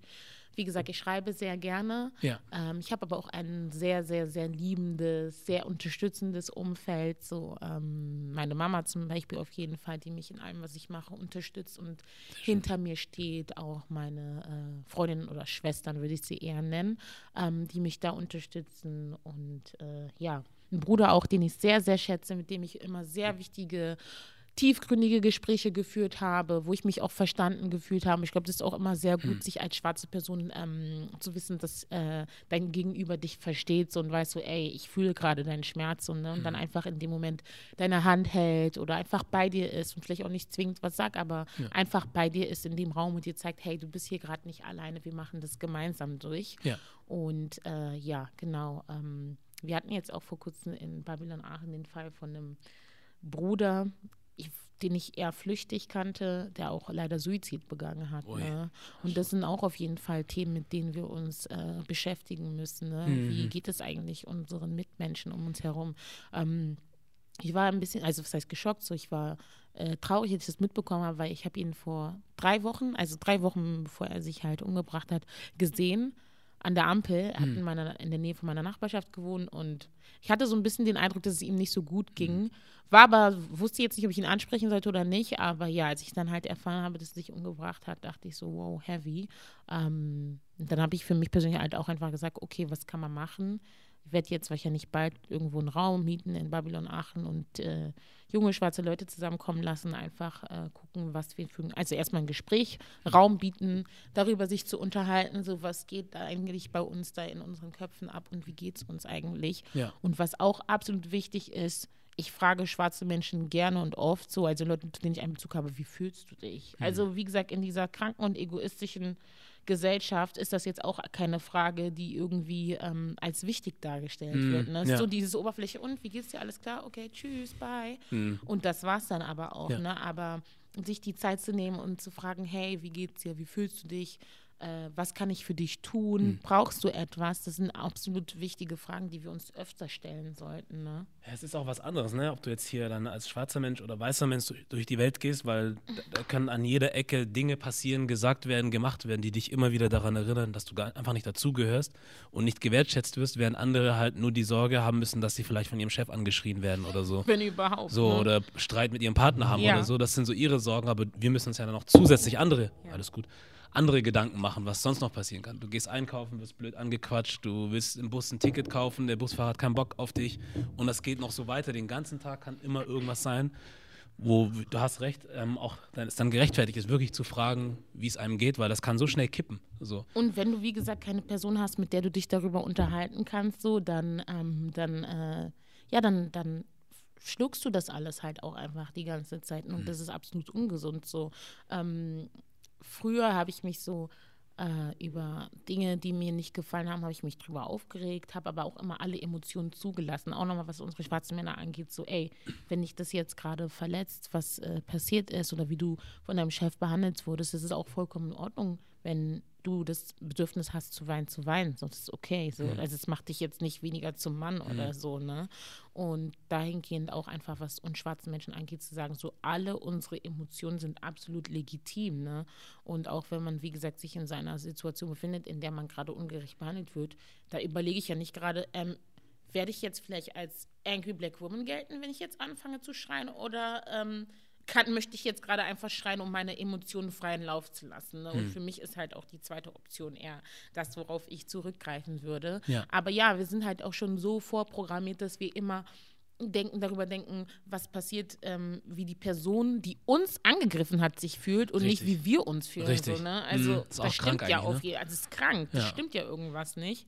Und ähm, ja, für mich persönlich ist es absolut wichtig, wenn ich draußen bin, bewusst Augenkontakt mit schwarzen Menschen zu halten, hm, so Schön. Hm. bewusst sie anzulächeln und ähm, das ist lustig oder schön, sehr schönes Gefühl, egal wo ich hingehe, ich erfahre diese Liebe ja auch von meinen Leuten. Ne? Mm. Und ich werde in der Bahn angesprochen, Hello Sister, how are you? How's your family? Obwohl wir uns gar nicht kennen. So. Und das ist, das ist, das gehört schon zu meinem Alltag einfach so diese ähm, Smalltalks, die manchmal vielleicht auch eine Stunde oder halbe, äh, halbe Stunde bis zu einer Stunde dauern. Mhm. Und ähm, das gibt natürlich mir auch immer das Gefühl, so dass ich hier in Babylon nicht alleine bin, so dass ja. es immer Geschwister gibt. So. Ja. Und wie gesagt, äh, Augenkontakt ist mir wichtig auf jeden Fall. Auch dieses anerkennende Nicken mm. zum ja. Beispiel. Bei manchen ist auch so Black Power Fist zum Beispiel, mm. kommt auch vor. Oder einfach die Hand ans Herz halten. Oder ähm, ja, anlächeln, fragen, wie es geht. Und danach gehe ich auch, auch total empowered und mit voll viel Liebe und sehr viel positiver Energie ja. daraus aus so einer bereichernden Begegnung. Ne? Ja. Und das ist, wie gesagt, auch einer der ähm, Gründe, warum ich ein absolutes Schutzschild aufgebaut habe mhm. und äh, gar nicht darauf achte oder vielleicht auch gar nicht so sensibel mehr darauf bin, was um mich herum passiert. So. Ja. Und äh, ja, wie gesagt, das ist absolut wichtig. Äh, das ist für meine Seele und mein Herz tut das unheimlich gut, rauszugehen und zu schauen, ey, okay, meine Leute haben hier von mir Liebe erfahren, so. Und ja, es hat sich einfach auch routiniert und ich kenne Leute, die ich schon seit Jahren anspreche und die dann immer sagen so, hey, wie geht's dir? Und dann bleiben wir halt stehen und dann führen wir halt auch mhm. unseren, unsere Gespräche. Und es fühlt sich natürlich auch ähm, das ähm, bildet natürlich auch eine familiäre Atmosphäre ne, ja. zu Fremden in Anführungsstrichen. Ne? Ja. Und ja, wie gesagt, für mich ist es absolut wichtig, dass wenn ich mit meinen Leuten bin, dass sie Liebe erfahren, Anerkennung und äh, dass sie sich gut fühlen, dass sie wissen, sie werden wertgeschätzt so und mache ich bei kleinen Kindern auch so. Mhm nehme sie dann auf den Schoß und sage, ich bin stark, ich bin eine Königin, meine Leute lieben mich und solche Sachen. Ne? Mm. Und äh, ja, Empowerment sollten wir auch sowieso anfangen, schon ganz bei unseren Kleinsten, auf jeden, ne? Fall. Auf jeden ja. Fall so, dass sie das irgendwie schon so als Mantra für sich sprechen und dann auch einfach so dieses Schutzschild äh, aufbauen und gucken, so, hey, okay, ja. wie ähm, wie gehe ich im Alltag damit um, weil wir unsere Kinder schon nicht mal, noch nicht mal im Krankenhaus oder wenn sie geboren werden, davor schützen oh, können, ja. mit Rassismus mm. konfrontiert zu werden. Mm. Ne? Habe letztens irgendwas gepostet auf Insta in Bezug auf äh, schwarze Doulas, also so ähm, Hebammen, genau, oder Geburtsbegleiterinnen. Ja. Und ich habe so viele Antworten bekommen von schwarzen Schwestern oder äh, Schwestern, die mit schwarzen ähm, Männern verheiratet sind, die gesagt haben, zum Beispiel eine hat ihre Tochter zur Welt gebracht, da meinte die Krankenschwester so, haben sie denn schon einen AIDS-Test gemacht? So. Also, und ich bin mir ziemlich sicher, dass unsere Kinder aufmerksam genug sind, auch schon Babys, dass sie einfach merken, hey, okay, das ist hier gerade einfach ein gewaltvolles Umfeld. Ne? Ja. Also, äh, für mich persönlich auch so, ich werde definitiv, wenn ich äh, ein Kind kriegen sollte, nicht ins Krankenhaus gehen. Ich werde das, bei mir soll das eine Hausgeburt sein, auch mit einer schwarzen Dula und umgeben von Menschen, die ich liebe und schätze, weil ich auf jeden Fall möchte, dass mein Kind in einem liebenden mh, Umfeld aufwächst oder äh, ja, auf jeden Fall halt äh, zur Welt kommt, weil auch dieses medizinische System, ich sage immer medizinische Apartheid, äh, auf jeden Fall auch so, ähm, ja, so krass rassistisch ist, auf ist jeden krass, Fall ne? uns gegenüber, ne? Ich höre das Also, auch aus, von, aus meinem Bekanntenkreis, habe ich es auch immer mehr mitgekriegt, auch aus, also von Erzählungen von Onkels oder so, die dann Jahre später erzählen, so war das damals und so ist es halt teilweise heute immer noch. Oder ich glaube, du hattest das auch, ich weiß nicht, ob du das gepostet hattest. Ich glaube, war das Serena Williams oder so? ah, mit, dass sie fast gestorben wäre nach so, der so Geburt also ihrer das, Tochter. das ist wirklich real, was da stattfindet, Ja. ne? dass man da anders behandelt wird einfach auch. Und das zeigt halt auch, ähm, dass du trotz deines sozioökonomischen Status nicht vor Rassismus äh, irgendwie, ähm, also dass du davon befreit bist, beziehungsweise dass du davon dem entgehen kannst. Ne? Ja. Beyoncé hat da auch erzählt, dass die äh, Geburt ihrer Zwillinge, glaube ich, Ja. absolut traumatisch war. Ne? Und dass auch in den United Snakes die ähm, Todesrate von schwarzen Frauen äh, um 40 Prozent höher ist. Also, dass das wirklich schon so ist. So.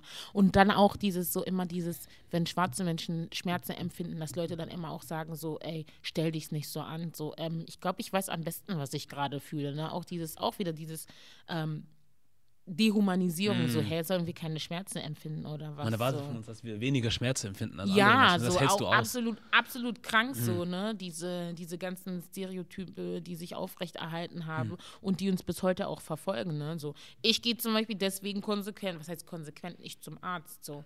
Also, wenn ich krank bin, Grippe oder sowas habe, dann nehme ich halt mein, äh, ja, Ingwertee oder so Ja. und nimm halt die, ähm, oder traditionelle afrikanische Heilkräuter, die wir haben, so. Äh, die nutze ich, aber Ja. ich muss jetzt nicht zwingend bei jeder Grippe Antibiotikum schlucken. So, ich Ist auch unterstütze- nicht richtig, Nee, ne? ich unterstütze die Pharmaindustrie nicht so. Für mich ist das auch irgendwo ein bisschen Mafia. Ja. Und äh, nee, Pharmaindustrie auch nochmal in Bezug auf AIDS und so. Weiß nicht, ob du es mitbekommen hast. Nein. Äh, Wahrscheinlich nicht. ja, also auch wenn es um die äh, Genozidierung oder das bewusste Töten von schwarzen Menschen angeht, dann wurden natürlich auch immer medizinische Zwecke genutzt, um schwarze Menschen zu töten. Ne? Und AIDS wurde zum Beispiel auch bewusst, oder schwarze Menschen wurden bewusst mit AIDS infiziert, um sie zu töten. Ne? Das ist in Asania, also Südafrika, ähm, passiert so. Ebola sehe ich auch mega kritisch zum Beispiel. Und voll lustig, auch auf Insta habe ich das mal gepostet. Da meinte er auch so, weißt du, so, schämst du dich nicht, solche Lügen zu erzählen? Meinte dann zu mir. Und dann Ja. dachte ich so, oh, kognitive Dissonanzen sind da. Und äh, ja, ich glaube, für Leute, die nicht von Rassismus betroffen sind, ist das oft auch so, sie sind ähm, total entsetzt darüber, in welcher Form sich das alles bei uns manifestiert hat. Und wenn wir dann als, äh, ja, diejenigen, die das erleben, oder Überlebende, sage ich gerne, nicht Opfer von Rassismus, darüber sprechen, sind sie so voll entsetzt, weil sie nicht denken oder weil sie nicht davon überzeugt sind, dass ihre eigenen Leute dazu in der Lage sind, uns das anzutun und das haben, beziehungsweise angetan haben und nach wie vor antun. Ne? Ja. Und äh, ja, wie gesagt, Pharmaindustrie sehe ich mega kritisch so. Also ich gehe, wenn Recht, ja. wenn es mir, wenn es Dinge gibt, die, die ähm, also Heilmittel gibt, die von, die, auf die ich von zu Hause aus zurückgreifen kann, da brauche ich dafür nicht extra zur Apotheke zu gehen. So, Ja. ne? Und auch f- absolut lustig so. Früher wurde das voll verteufelt, so traditionelle afrikanische Ja, ja. Heilkunst und so. Und jetzt sind die meisten da unten bei uns und wollen voll viel lernen so darüber. Ne? Und da bin ich auch der Meinung, so, wenn mich jemand fragen würde, hey, hast du mal ein Rezept, ich würde das nicht hergeben. So, Mhm. ne? Ich würde das für uns auf jeden Fall so, für uns behalten, aber nicht irgendwie ähm, ja, weitergeben, weil auch damit wieder Geld gemacht wird. Die springen Ne? alle auch auf diesen Zug, auch hier in Europa, ne? So diese ganzen mit, mit Heilkräutern und was auch Ja. immer und bewusster Leben und diesen, jetzt fangen alle auch damit an. Und auch dieser Lifestyle, dieser gesunde Holistic Lifestyle Mm, und so, ist wollen es. dann so sagen, so, ähm, äh, ja, das ist nicht eine Erfindung, aber sie wollen halt auch nicht die Credits dafür geben. Oh, ne? ja, ja. Und wir sind halt auch diejenigen, wo wo man ganz klar sagen kann, wir kriegen die wenigsten Credits. Auf jeden Fall. In jeder Hinsicht. Vor allem schwarze Frauen, ne? Ja, Ja, boah, vor allem. definitiv. Ähm, auch eine lustige, oder was heißt lustige Sache? Ich habe so ein, ähm, diese Klimawandelgeschichte. Oh ja. Ich habe mich schon zu, geäußert zu diesem Thema. Ich habe das von Anfang an kritisch gesehen, auf jeden Fall. Und äh, habe dahingehend auch so einen Beitrag geschrieben, mehrere sogar auch. Und äh, dann hat auch zum Beispiel eine POC, ähm, ähm, ja, fast eins zu eins meinen Artikel übernommen und mich nicht gecredited, ne? Und ich dachte auch so, oh, okay. Und dann hat eine Freundin sie gefragt, so, hey, auch eine schwarze Schwester, die mich unterstützt hat, so, ich glaube an Black Sisterhood, daher kurzer Plot-Twist. Ja. Und ähm, ja, sie meinte dann auch so, äh, bist du nicht der Meinung, dass du Alia hättest äh, crediten sollen? Da meinte sie so, ja, aber sie ist halt keine Journalistin und ich hätte sie auch nicht in diesem Medium, äh, ich habe sie halt auch nicht in diesem Medium irgendwie zitieren können. Darum geht es doch gar nicht. Du kannst mich doch ganz klar als Wissensquelle dafür angeben. So. Und ich habe mir das angeguckt. Die hat fast eins zu eins einfach das kopiert, was ich geschrieben habe. Finde ich nicht cool so, ne? Absolut nicht. Und für mich geht es nicht mehr darum, dass das heißt, so ich habe das geschrieben, sondern einfach um die Tatsache, dass das auch eine ähm, Kontinuität ist, einfach diese Wissensaneignung von schwarzen Frauen oder schwarzen Menschen und dann ihnen nur nicht mal sie namentlich zu nennen, sondern sozusagen so, ja, ich bin von selber drauf gekommen. Nein, bist du nicht. So. Und ähm, ich habe sie dann blockiert, so auf jeden Ja. Fall. Ja. Aber ja, ich bin mittlerweile auch sehr vorsichtig geworden, Hm. was ich auf Insta schreibe so, oder was ich generell so teile, weil äh, ich schon öfters erlebt habe, dass Leute das einfach sich äh, ge- genommen haben, dann gesagt haben und dann als ihren Wissen ausgegeben haben. So, ne? Also Hm. ich weiß, dass ich mit hoher Intelligenz gesegnet bin und so und ähm, dass das auf jeden Fall auch ein gutes Beispiel, sage ich mal, ist so für meine Geschwister, jüngeren Geschwister einfach, die sagen, hey, okay, da ist eine schwarze Frau, die ist outspoken und äh, die teilt ihre Gedanken, aber ich bin definitiv nicht damit einverstanden, dass Leute sich das dann, wie gesagt, aneignen und dann klauen und so tun, als ob es von ihnen käme. Also ist halt auch nicht so gewesen. Ne? Und wenn man sowas macht, dann mit ein bisschen Raffinesse und wenigstens ein bisschen umschreiben, so dass man nicht, wenn man es liest, oder die Person, die das dann halt, oder die Verfasserin, so deren geistigen, um dessen geistigen Eigentum es sich handelt, dann denkt so, äh, das ist von mir. Genau, fand ich gar nicht cool und nö. Das ist schon schwach, ne? Also Absolut, richtig so. Ich finde aber auch, was du vorhin gesagt hast, fand ich ganz interessant, weil ich habe da noch nie dran gedacht, aber es ist eigentlich gar nicht so blöd zu sagen, hey, wenn jetzt zum Beispiel eine weiße Person oder so gewisse Infos von dir möchte oder irgendwas, dass du dann sagst, okay, aber das kostet halt was, weil A, andere Leute verkaufen ihre Informationen auch auf Seminaren oder was auch immer und B, denke ich auch, gewisse Dinge, die du rausgefunden hast, könnten gewisse Menschen auch rausfinden, wenn sie wollten. So, wenn sie sich die Zeit nehmen würden, sich mit Sachen zu beschäftigen, könnten sie es auch rausfinden. Aber sie wollen es nicht. Und dann nehmen sie halt dich, um, damit du das denen einfach so leicht wie möglich gibst. So. Ich hatte das zum Beispiel in einem Video, das hatte ich mit einer Kollegin gefilmt, Eileen Kalabulut heißt sie. Und sie macht, halt diese, ähm, macht Rassismusforschung und so. Und hat sie auch über weiße, also strukturellen Rassismus gesprochen und sowas. Und da meinte auch einer in den Kommentaren, ja, das ist zu wenig ausgeführt. Also kannst du mir jetzt sagen, wo äh, das stattfindet und wie das aussieht? Und ich mir, du hast schon die Schlagwörter gekriegt, du hast schon gewisse Dinge gekriegt. Tipp diese Wörter mal ein im Internet und dann findest du auch Artikel mehr als genug. So. Das Ding ist, wenn mich eine Person sowas fragen würde, würde ich gar nicht antworten, aber mir Auf denken so, sehe ich so, als ob du mich, als ob du mich umsonst konsumieren kannst, so. Mhm. Ähm, ich bin, wie gesagt, absolut konsequent, was das angeht. Wer mir eine Frage stellt auf Insta oder wo auch immer, bezahlt so 30 Euro dafür mindestens, je nachdem, in welchem Umfang das ist, bezahlt das in den Moneypool. Ist eine Win-Win-Situation für mich und für unsere Leute. Und da gibt es auch gar nichts zu diskutieren. So. Also wir leben definitiv in einem Zeitalter der freiwilligen Verblödung. Also alle Mittel stehen zur Verfügung, um sich Wissen anzueignen, aber die Leute wollen es konsumieren so und wollen halt auch schnell Zugriff darauf so und auch gerne, dass es übersichtlich ist so. Denke ich nicht im Traum dran, Krass, ich ne? nicht. Also das ist absolut verrückt, so what the fuck. So, setz dich hin, lies ein Buch, geh in die Bücherei. Ähm, ist doch auch einfach ich weiß nicht, viel tiefgründiger dadurch Wissen zu erlangen, statt einfach zu sagen, okay, ich habe das jetzt in der Story gelesen oder ich habe mir den Podcast angehört oder ich habe mir jetzt diesen, dieses Video auf YouTube angeguckt und dadurch Wissen erlangt. Das, Das- ist ja auch ein Prozess, ne? Ja, ja. Und ähm, nee, nee, das hat wie gesagt auch nochmal Geschichte, dass ähm, Colonizer gerne denken, dass sie ähm, unser Wissen aneignen können, obwohl sie dafür gar keine Arbeit geleistet haben. So und wir die meiste Arbeit dafür geleistet haben. Ja. Ne? So deswegen, nö. Ist auch für mich eine Form des äh, absoluten Widerstands. Mhm. So. Verstehe ich. Aber was ich auch äh, meine oder glaube, ist, auch bei jetzt, jetzt äh, unseren Leuten auch, denke ich auch, die Information, die du gibst, Es heißt jetzt nicht, weil du das sagst, also nicht, dass ich sagen will, dass du lügst, das auf gar keinen Fall, aber ich finde es halt einfach insgesamt schwach zu sagen, ich gehe jetzt damit, weil Ali hat das gesagt. Oh mein Gott. Du musst deine Hausaufgaben trotzdem machen. Oh mein Gott. Weißt du, was du sagst, sollte eigentlich ein Impuls sein, zu sagen, okay, ich habe jetzt was gehört, das wusste ich nicht. Und jetzt gehe ich zurück nach Hause, wo auch immer, und fange jetzt an, selber zu recherchieren und nicht einfach nur zu sagen, sie hat es gesagt, aber wenn irgendjemand anders sagt, dass du lügst, hey, das stimmt nicht, was du gesagt hast, das ist gelogen. So. Mach doch deine Hausaufgaben selber auch. Das ist so krank. Ich habe eine Freundin, äh, eine sehr, also Schwester, ähm, die auch gesagt hat, ey, Alia, merkt ihr das nicht? Die Leute, die, die, die sehen dich irgendwie als Legitimationsstatus oder die nennen dich immer als Quelle oder äh, sind absolute Fanboys, Fangirls von dir. Das geht in eine gefährliche Richtung, meinte ich auch so, ja. Ähm, gab schon, es gab mehrmals auch Fälle, wo wir zum Beispiel in größeren Runden saßen Ja. und Leute dann so äh, wollten, dass ich eine halbe Stunde rede und erzähle. Ich dachte mir so, hä? Also redet ihr doch auch. Also es ist ja jetzt ein interaktiver Austausch. Es geht ja. jetzt nicht darum, dass nur ich erzähle und ihr alle zu nicken müsst und mir nicht widersprechen könnt. So. Und ich würde auch schon sagen, so, also ich weiß, dass ich einen scharfen Verstand habe, auch äh, ähm, an Dinge denke, die nicht zwingend jeder andere denkt. So Aspekte auf jeden Fall auch so ähm, äh, einfach so äh, hinterfrage so Ja. oder Dinge nennen, wie gesagt, an die die Leute übersehen so. Mhm. Bin aber, analysiere halt gerne auch einfach Dinge. Aber ja, ich habe, wie gesagt, auf jeden Fall schon gemerkt, dass das in, auch in eine gefährliche Richtung gehen kann. Ne? Dass Leute dann anfangen, mich irgendwie zu zitieren und zu sagen, ja, aber Alia hat das gesagt. So, äh, ich bin auch auf jeden Fall eine Lernende wie alle anderen. Genau. Wir lernen voneinander und miteinander.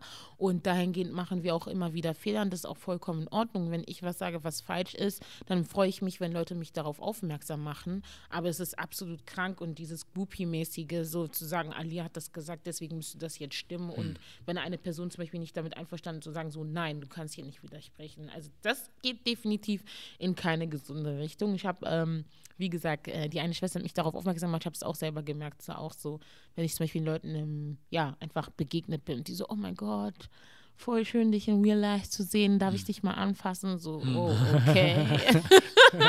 okay.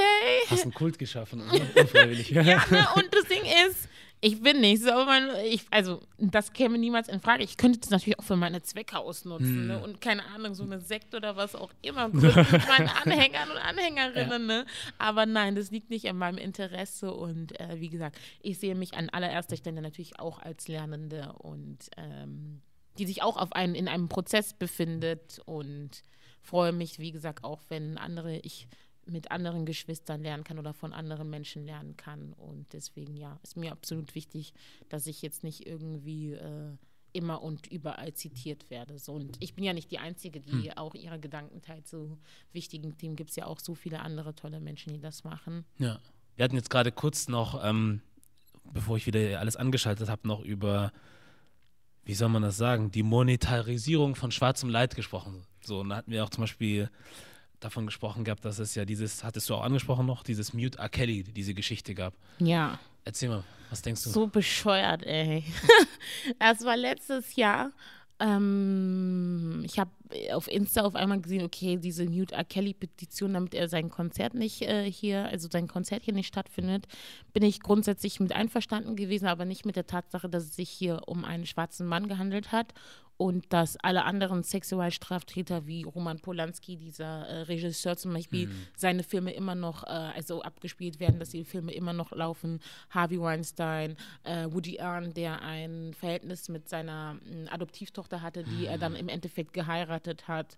Und Kevin Spacey und so viele andere weiße sexuelle Straftäter, bei denen halt, ähm, ja, bei denen halt nicht so viel äh, äh, wirbelt um die ganze Sache gemacht wurde. Und ich war auch auf jeden Fall nicht einverstanden mit der Tatsache, dass es zwei POC-Frauen waren, die äh, bei ZDF dann einfach so ein, ja, ein Interview darüber gegeben haben und äh, über das Leid derjenigen gesprochen haben. Und das Ding ist auch, die ähm, ja, oder die Opfer oder die Überlebenden äh, von dem sexuellen Missbrauch von äh, R. Kelly sind ja auch schwarze Frauen gewesen. Das sind ja nicht, also wieso lasst ihr dann einfach nicht den Raum für die Bezugsgruppe Richtig. so? Und das ist auch immer wieder diese Diskursaneignung, obwohl man überhaupt gar keinen Bezug dazu hat ne? und auch kein, kein ähm, Einfluss auf die eigene Lebensrealität so und da war ich überhaupt nicht einverstanden mit so, und Ja. habe da auch so eine Story drüber gemacht, habe einen Beitrag drüber geschrieben und habe dann auch viele, viele POC-Bekanntschaften cutten müssen oder gecancelt. Ja, weil die dann Also auch nicht schwarze Leute waren das aber dann, ne? ja, das Ja, waren äh, durchweg Leute, die nicht schwarz sind so. Mhm. Und da dachte ich auch so, ey, Moment mal, das läuft hier so nicht. So, es geht nicht klar. Und am Ende haben die auch so einen Werbedeal mit Zalando oder so bekommen. So. Und sorry, Wer hat aber denn die gekriegt? Die Also du musst, du Ja. musst nicht Namen nennen, wenn du die ja, willst, aber aber die, also die Initiatorinnen dieser Mute R. Kelly, ähm, wie heißt es, äh, Petition hier in Ja. Babylon, Germany. Ja. Und ähm, ja, hatten, wie gesagt, diesen Werbedeal mit Zalando oder am, ja, Zalando war Zu das. dem glaub ich. Thema? Zum Thema irgendein internationaler Frauentag auf jeden Fall. Irgendwas in Bezug auf Feminismus Mm. war und so. Und äh, dachte ich auch so, oh, okay, krass. Und wie gesagt, ich habe voll viele POC-Bekanntschaften dann cutten müssen oder auch für mich selber gecancelt, so, Ja. weil die dann auch alle zusammengehalten haben ne, und meinten so, ey, die ist frustriert und so und ähm, die ist gar keine eine komische intersektionale Feministin. Äh, ich claime das Wort Feministin oder den Begriff Feministin für mich ganz klar nicht so. Und äh, ja, da gab es auch auf, da gab es Angriffe auf jeden Fall. Aber war für mich in Ordnung. Ich habe das überlebt. Ich hatte meine Base, ich hatte meine Fam hinter mir. Ich wusste, was ich sage. Ich war mir auch bewusst, dass es da auf jeden Fall auch ähm, Backlash dafür geben wird. So, aber ähm, ja, mir ist es immer wieder wichtig, auch einfach ähm, Dinge innerhalb äh, marginalisierter Gruppen anzusprechen und Ja. auch einfach diese Machtstrukturen anzusprechen und da Ja. auch zu sagen, hey, das und das läuft hier auch einfach unter uns schief. So, Hm. Wir sind alle von Rassismus betroffen, aber wir müssen auch nochmal schauen. So, Hm. Also ja, und POCs können natürlich auch rassistisch gegenüber schwarzen Menschen sein. So Ja. auch einfach nochmal schauen, so hey, okay, ähm, wer führt hier den Diskurs über wen und von wem so. Das ist schon und, wichtig, ne? Ja, das war mir, Hm. wie gesagt, wichtig. Und dass die daraus auch noch Geld verdient haben, fand ich schon echt pervers. Ne? Hm. Also fand ich, wie gesagt, pervers so. Ja. Diese Kommerzialisierung des Leids schwarzer Menschen und dann als unbetroffene Person damit auch noch Geld Hm. verdienen, weil du dich, keine Ahnung, als Social Justice Warrior anstellst. So, es geht nicht, ne? Ich finde auch, das hast du auch mal, das habe ich in der Story von dir gelesen. Ich, ich sage da jetzt keinen Namen, aber Mhm. du hast jetzt mal auch äh, das kritisiert gehabt, dass es Menschen gibt, die gewisse Räume einnehmen, wo sie halt nicht zu sprechen haben, so wie das zum Beispiel. Da Ja. hattest du auch, ich weiß nicht, war das, ging es um eine Kunstausstellung? Ah, ja, So, ja, schon länger her. Das ist ein bisschen länger Ja. her, da hattest du auch gesagt, also auf gut Deutsch gesagt, so warum claimen bestimmte Menschen das Recht, an irgendwelchen Sachen teilzunehmen, anstatt Den jemand Raum- anderen für Ja. andere zu lassen, die halt auch wirklich davon betroffen sind oder mehr Ahnung haben einfach. Und ähm, das ist zum einen eine Sache, wo ich dachte, man hat ja halt nicht Unrecht so. Und auch, ähm, was ich aber auch, äh, was heißt schade finde, aber generell auch zum Beispiel, wenn wir jetzt wieder von äh, schwarzen Frauen sprechen, ich meine, dir muss ich das gar nicht erzählen, das weißt du besser als ich. Das habe ich selber auch nur gemerkt durch Beobachtung so. Vor allem auch von dem, was man von Männern gehört hat, so vor 10, 15 Jahren oder so. Wenn dann eine Frau zum Beispiel auf eine gewisse Art und Weise gebaut war, so, das ist nicht meins, das ist zu viel dies, das ist zu viel das, auch von Frauen. Mittlerweile aber gibt es ja jetzt Frauen, die ins Fitnessstudio gehen, um sich einen Körper anzueignen, wie schwarze Frauen ihn zum Beispiel natürlich haben. So, jetzt auf einmal sind Kurven toll, jetzt auf einmal ist dies und jenes toll. Unsere Lippen sind So. toll zum So, Beispiel. jetzt hier Mhm. mit, das ist auch was Neues, jetzt hier sich so die Lippen hochkleben lassen oder aufspritzen, keine Sieht Ahnung. eh scheiße aus. Ne? Nicht mein Ding, so. Aber ich denke halt so, ähm, ich sag mal so, ich bin jetzt einer von den Menschen, wo ich sage, ich kann Sachen sehen und dir denken, hm, ich finde es ein bisschen fragwürdig, aber ich würde dir nicht das Recht absprechen, das zu machen. Das ist deine Sache. Mhm. Ich würde es nur gut finden, wenn die Leute dann auch den Menschen Credits geben, von denen sie es haben. Haben. Nicht zu denken, ich habe jetzt nur die Idee gehabt, weil ich es selber schön fand, sondern irgendwoher hast du es, weil zum Beispiel brasilianische Frauen oder so auch, die, das gab es schon länger, dass die. Po-Injektion, oder? Nee, das, das meinte ich jetzt eher weniger. das vielleicht auch. Aber so dieses, das habe ich mitgekriegt, so ja, viele zum Beispiel Leute, die Samba tanzen oder was auch immer, die halt einen bestimmten Beinumfang haben oder Po oder was auch immer. So, und da hat man das ja auch schon gesehen und da fand man das ja auch ekelhaft. So. Und jetzt so zu tun, als hätte man das nicht irgendwo gesehen, sondern ist selber auf die Idee gekommen, jetzt ins Gym zu gehen und sich das alles anzueignen, das stimmt halt nicht. Und da würde ich mir halt wünschen, ob es das ist, ob es die Klamotten sind, ob es die Haare sind, ob es die Musik ist, dass man trotzdem irgendwo immer seine Credits gibt und sagt, hey, ist ja nicht auf meinem Mist gewachsen, das habe ich nicht erfunden, sondern es kommt irgendwo her. So, und das ist das. Viele wollen halt so sich schwarze Kultur aneignen, aber halt nicht den Struggle, der dazugehört. So, ne? Mhm. Und wenn du nicht bereit bist, den Struggle auch zu claimen, dann brauchst du auch nicht so alles, was andere, alle anderen positive Aspekte, alle anderen positiven Aspekte ähm, dir anzueignen.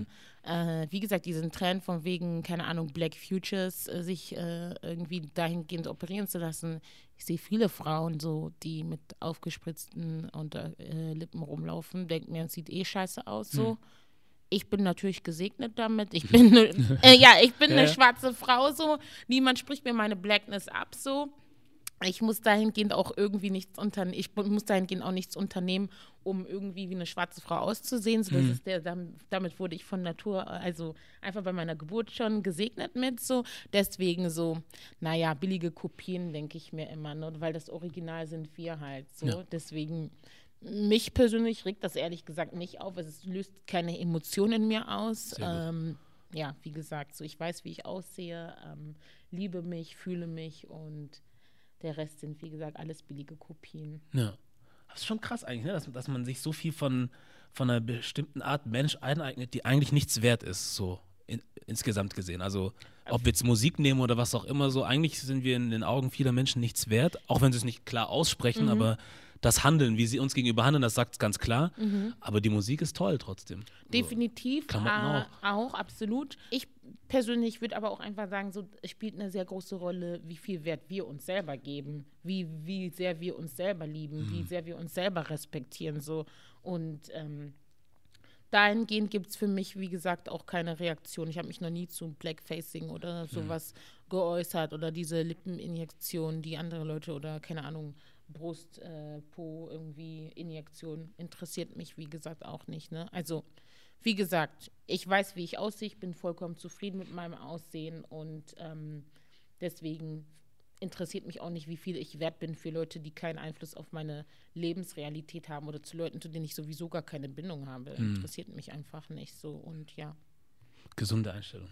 Wichtig, ja. absolut wichtig. Wie gesagt, weil sonst kann man sich schnell ähm, sehr schnell unsicher werden, sehr schnell auch unzufrieden mit seinem eigenen, ähm, ja, mit seinem eigenen Aussehen werden. So und auch wie gesagt, in dieser kapitalistischen Gesellschaft ist es natürlich auch einfach förderlich, immer wieder irgendeinen neuen Trend zu ähm, äh, ja, einen neuen Trend irgendwie zu starten, der darauf hinausgeht, dass Leute Geld investieren dahin. Mhm. Und äh, ich bin der Meinung, dass wir sowieso schon genug ausgebeutet werden. Hab da auf jeden Fall, ähm, ja, bin da auf jeden Fall ganz klar ähm, der Meinung, dass ich nichts investieren muss, um irgendwie anders auszusehen. Ja. Ne? Bin zufrieden, so wie ich aussehe, so und ähm, finde uns selber schön so. Ich finde mich schön, ich finde uns, unsere Männer, unsere Kinder, unsere Frauen, unsere Leute schön. Und ähm, das ist mir auch immer wieder wichtig, dann auch, wenn ich schwarze Menschen sehe, ihnen Komplimente zu machen, was hm. ihr Aussehen angeht, ihr Charakter anzu, ähm, ja, auch ihren, auf ihren Charakter und äh, für den Rest habe ich keine Energiezeit, gehört auch einfach, wie gesagt, zu meinem Schutzschild so, ja. dass ich da sage, so interessiert mich nicht, ne, ja. genau. Ja. Und wie gesagt, äh, am wichtigsten ist für mich auf jeden Fall immer das Bild, was wir von uns selber haben, weil das ist das, womit wir leben, ne, also das ist das, wonach wir uns richten, was uns beeinflusst, wie, wie wir uns selber behandeln, genau, welchen Wert wir uns, wie gesagt, auch selber geben, wie sehr wir uns selber respektieren. Ne? Und ja. bevor wir ähm, um Respekt, Anerkennung und Anerkennung betteln oder diese Forderungen stellen, müssen wir erstmal schauen, wie es bei uns innerhalb unserer eigenen Communities ja, aussieht. Ja, auf jeden Fall. Ja, da kann ich dir auf jeden Fall recht geben. Tja, so weil, viel dazu. Nee, sag nur. Ja, weil viele haben das, wie gesagt, auch internalisiert, so dass wir nichts wert sind mm, und so. Mm. Ne? Ich zitiere dann auch immer sehr, sehr gerne unseren Ahnen Malcolm X, so, der dann auch gesagt hat, so, wer hat dir gesagt, deine, oder wer hat dir beigebracht, deine Haut zu hassen, deine, deine Haarstruktur und so, ne? Das mm. ist ja nichts etwas, was von uns auf einmal kam, so, ne? Dieser, also dieser Selbsthass, ne? Ja. Genau. Ja. Und der manifestiert sich in verschiedensten Formen auch, ne? Ja. Oh je, da ist auf jeden Fall noch viel Arbeit zu machen. Definitiv. Sehr viel Arbeit. Ähm, wie sieht es eigentlich bei dir selber aus, wenn wir schon von Arbeit sprechen? Also, oder wie man es auch nennen mag, Arbeit, Karriere? Was ist denn so dein Weg? Was hast du vor? Was wird passieren? Was kann passieren? Darf passieren?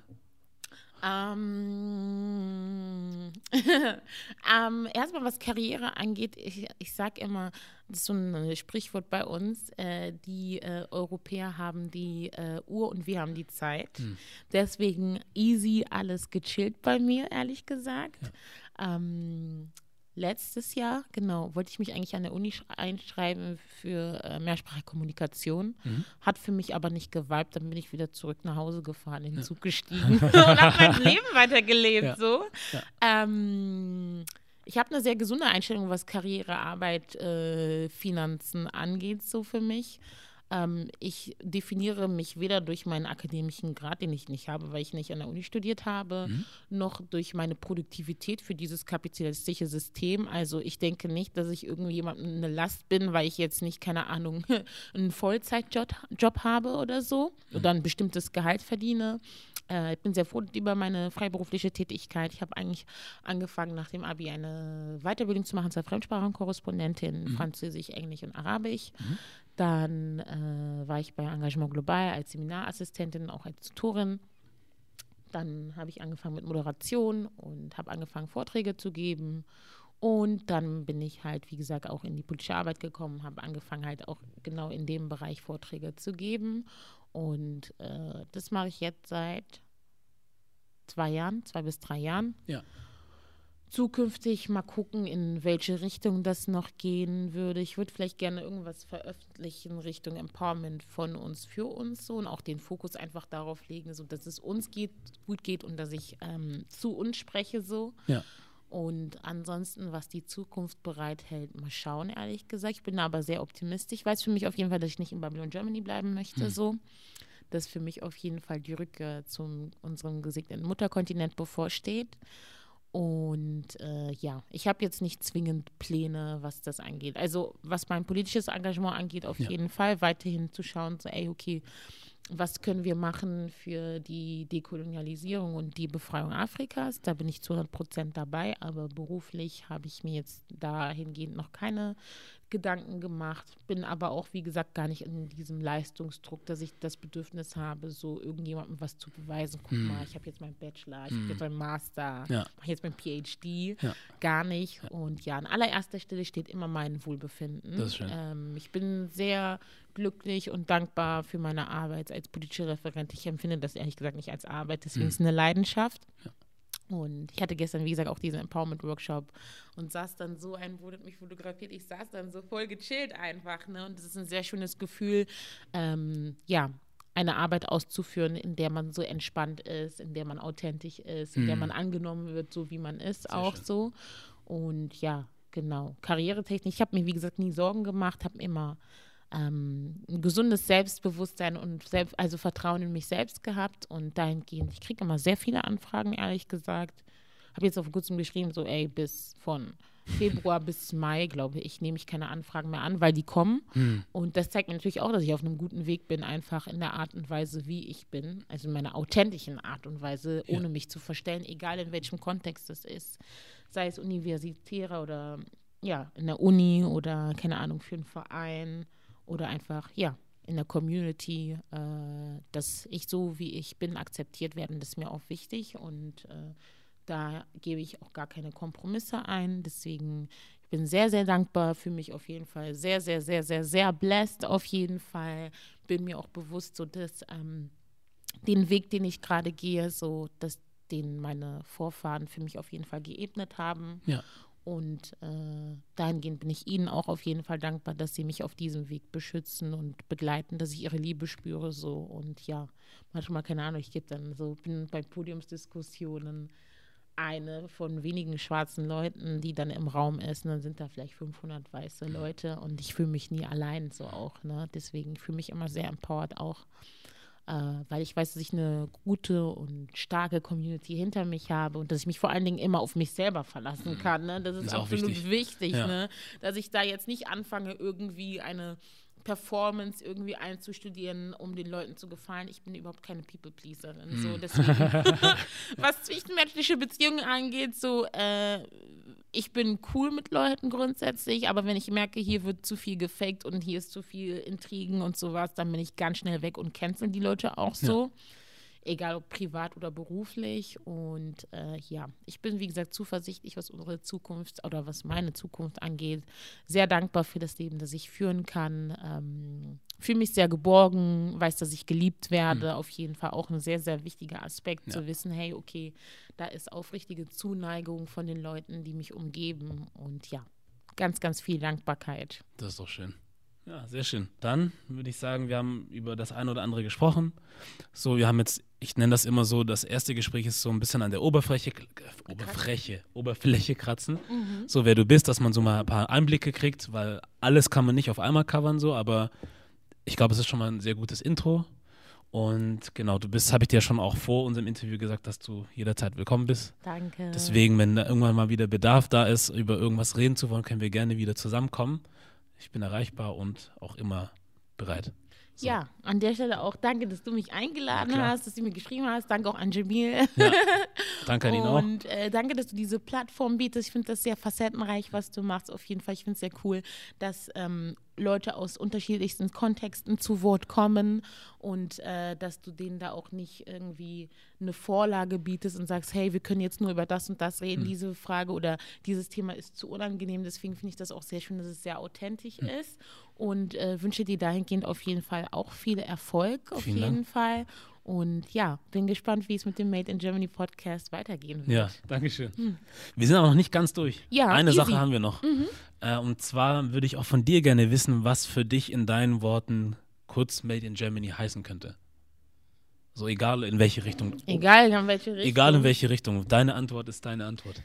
Äh, hier in Babylon Germany gemacht, ne? Irgendwie sozialisiert auch wahrscheinlich, äh, beeinflusst, also ja, Einfluss, ähm, vielleicht auch Subkultur. Hm, vielleicht auch etwas, was man irgendwie äh, als eine Form des Widerstands so claimen kann, von wegen so, okay, sie sagen uns, wir sind keine Afrodeutschen oder also für diejenigen, die diesen Begriff für sich nutzen, dass man trotzdem sagen kann, I'm made in Germany, I'm Afro-German zum Beispiel, genau. Ja. Deswegen verstehe ich da unter anderem auch einfach Widerstand, ja. genau. Wow, ja, das ist mal was anderes. Cool. Dann ist es das. Dann würde ich sagen, wir haben doch ganz schön gut das hier hingekriegt. Und für heute ist es das dann gewesen. Danke, danke. Na? Wie gesagt, viel Erfolg auf jeden Dank. Fall für die Zukunft und Blessings, plenty, plenty. Und ja, ich freue mich, das selber auch noch zu sehen. Ja, wirst du auch noch zu sehen bekommen. Ich hoffe, es gefällt, aber ich bin da ganz zuversichtlich. Danke. Sehr schön. Dann war das der Made in Germany Podcast. Wir haben hier die Ehre gehabt, mit Alia sitzen zu dürfen und ja, wir sind für heute raus.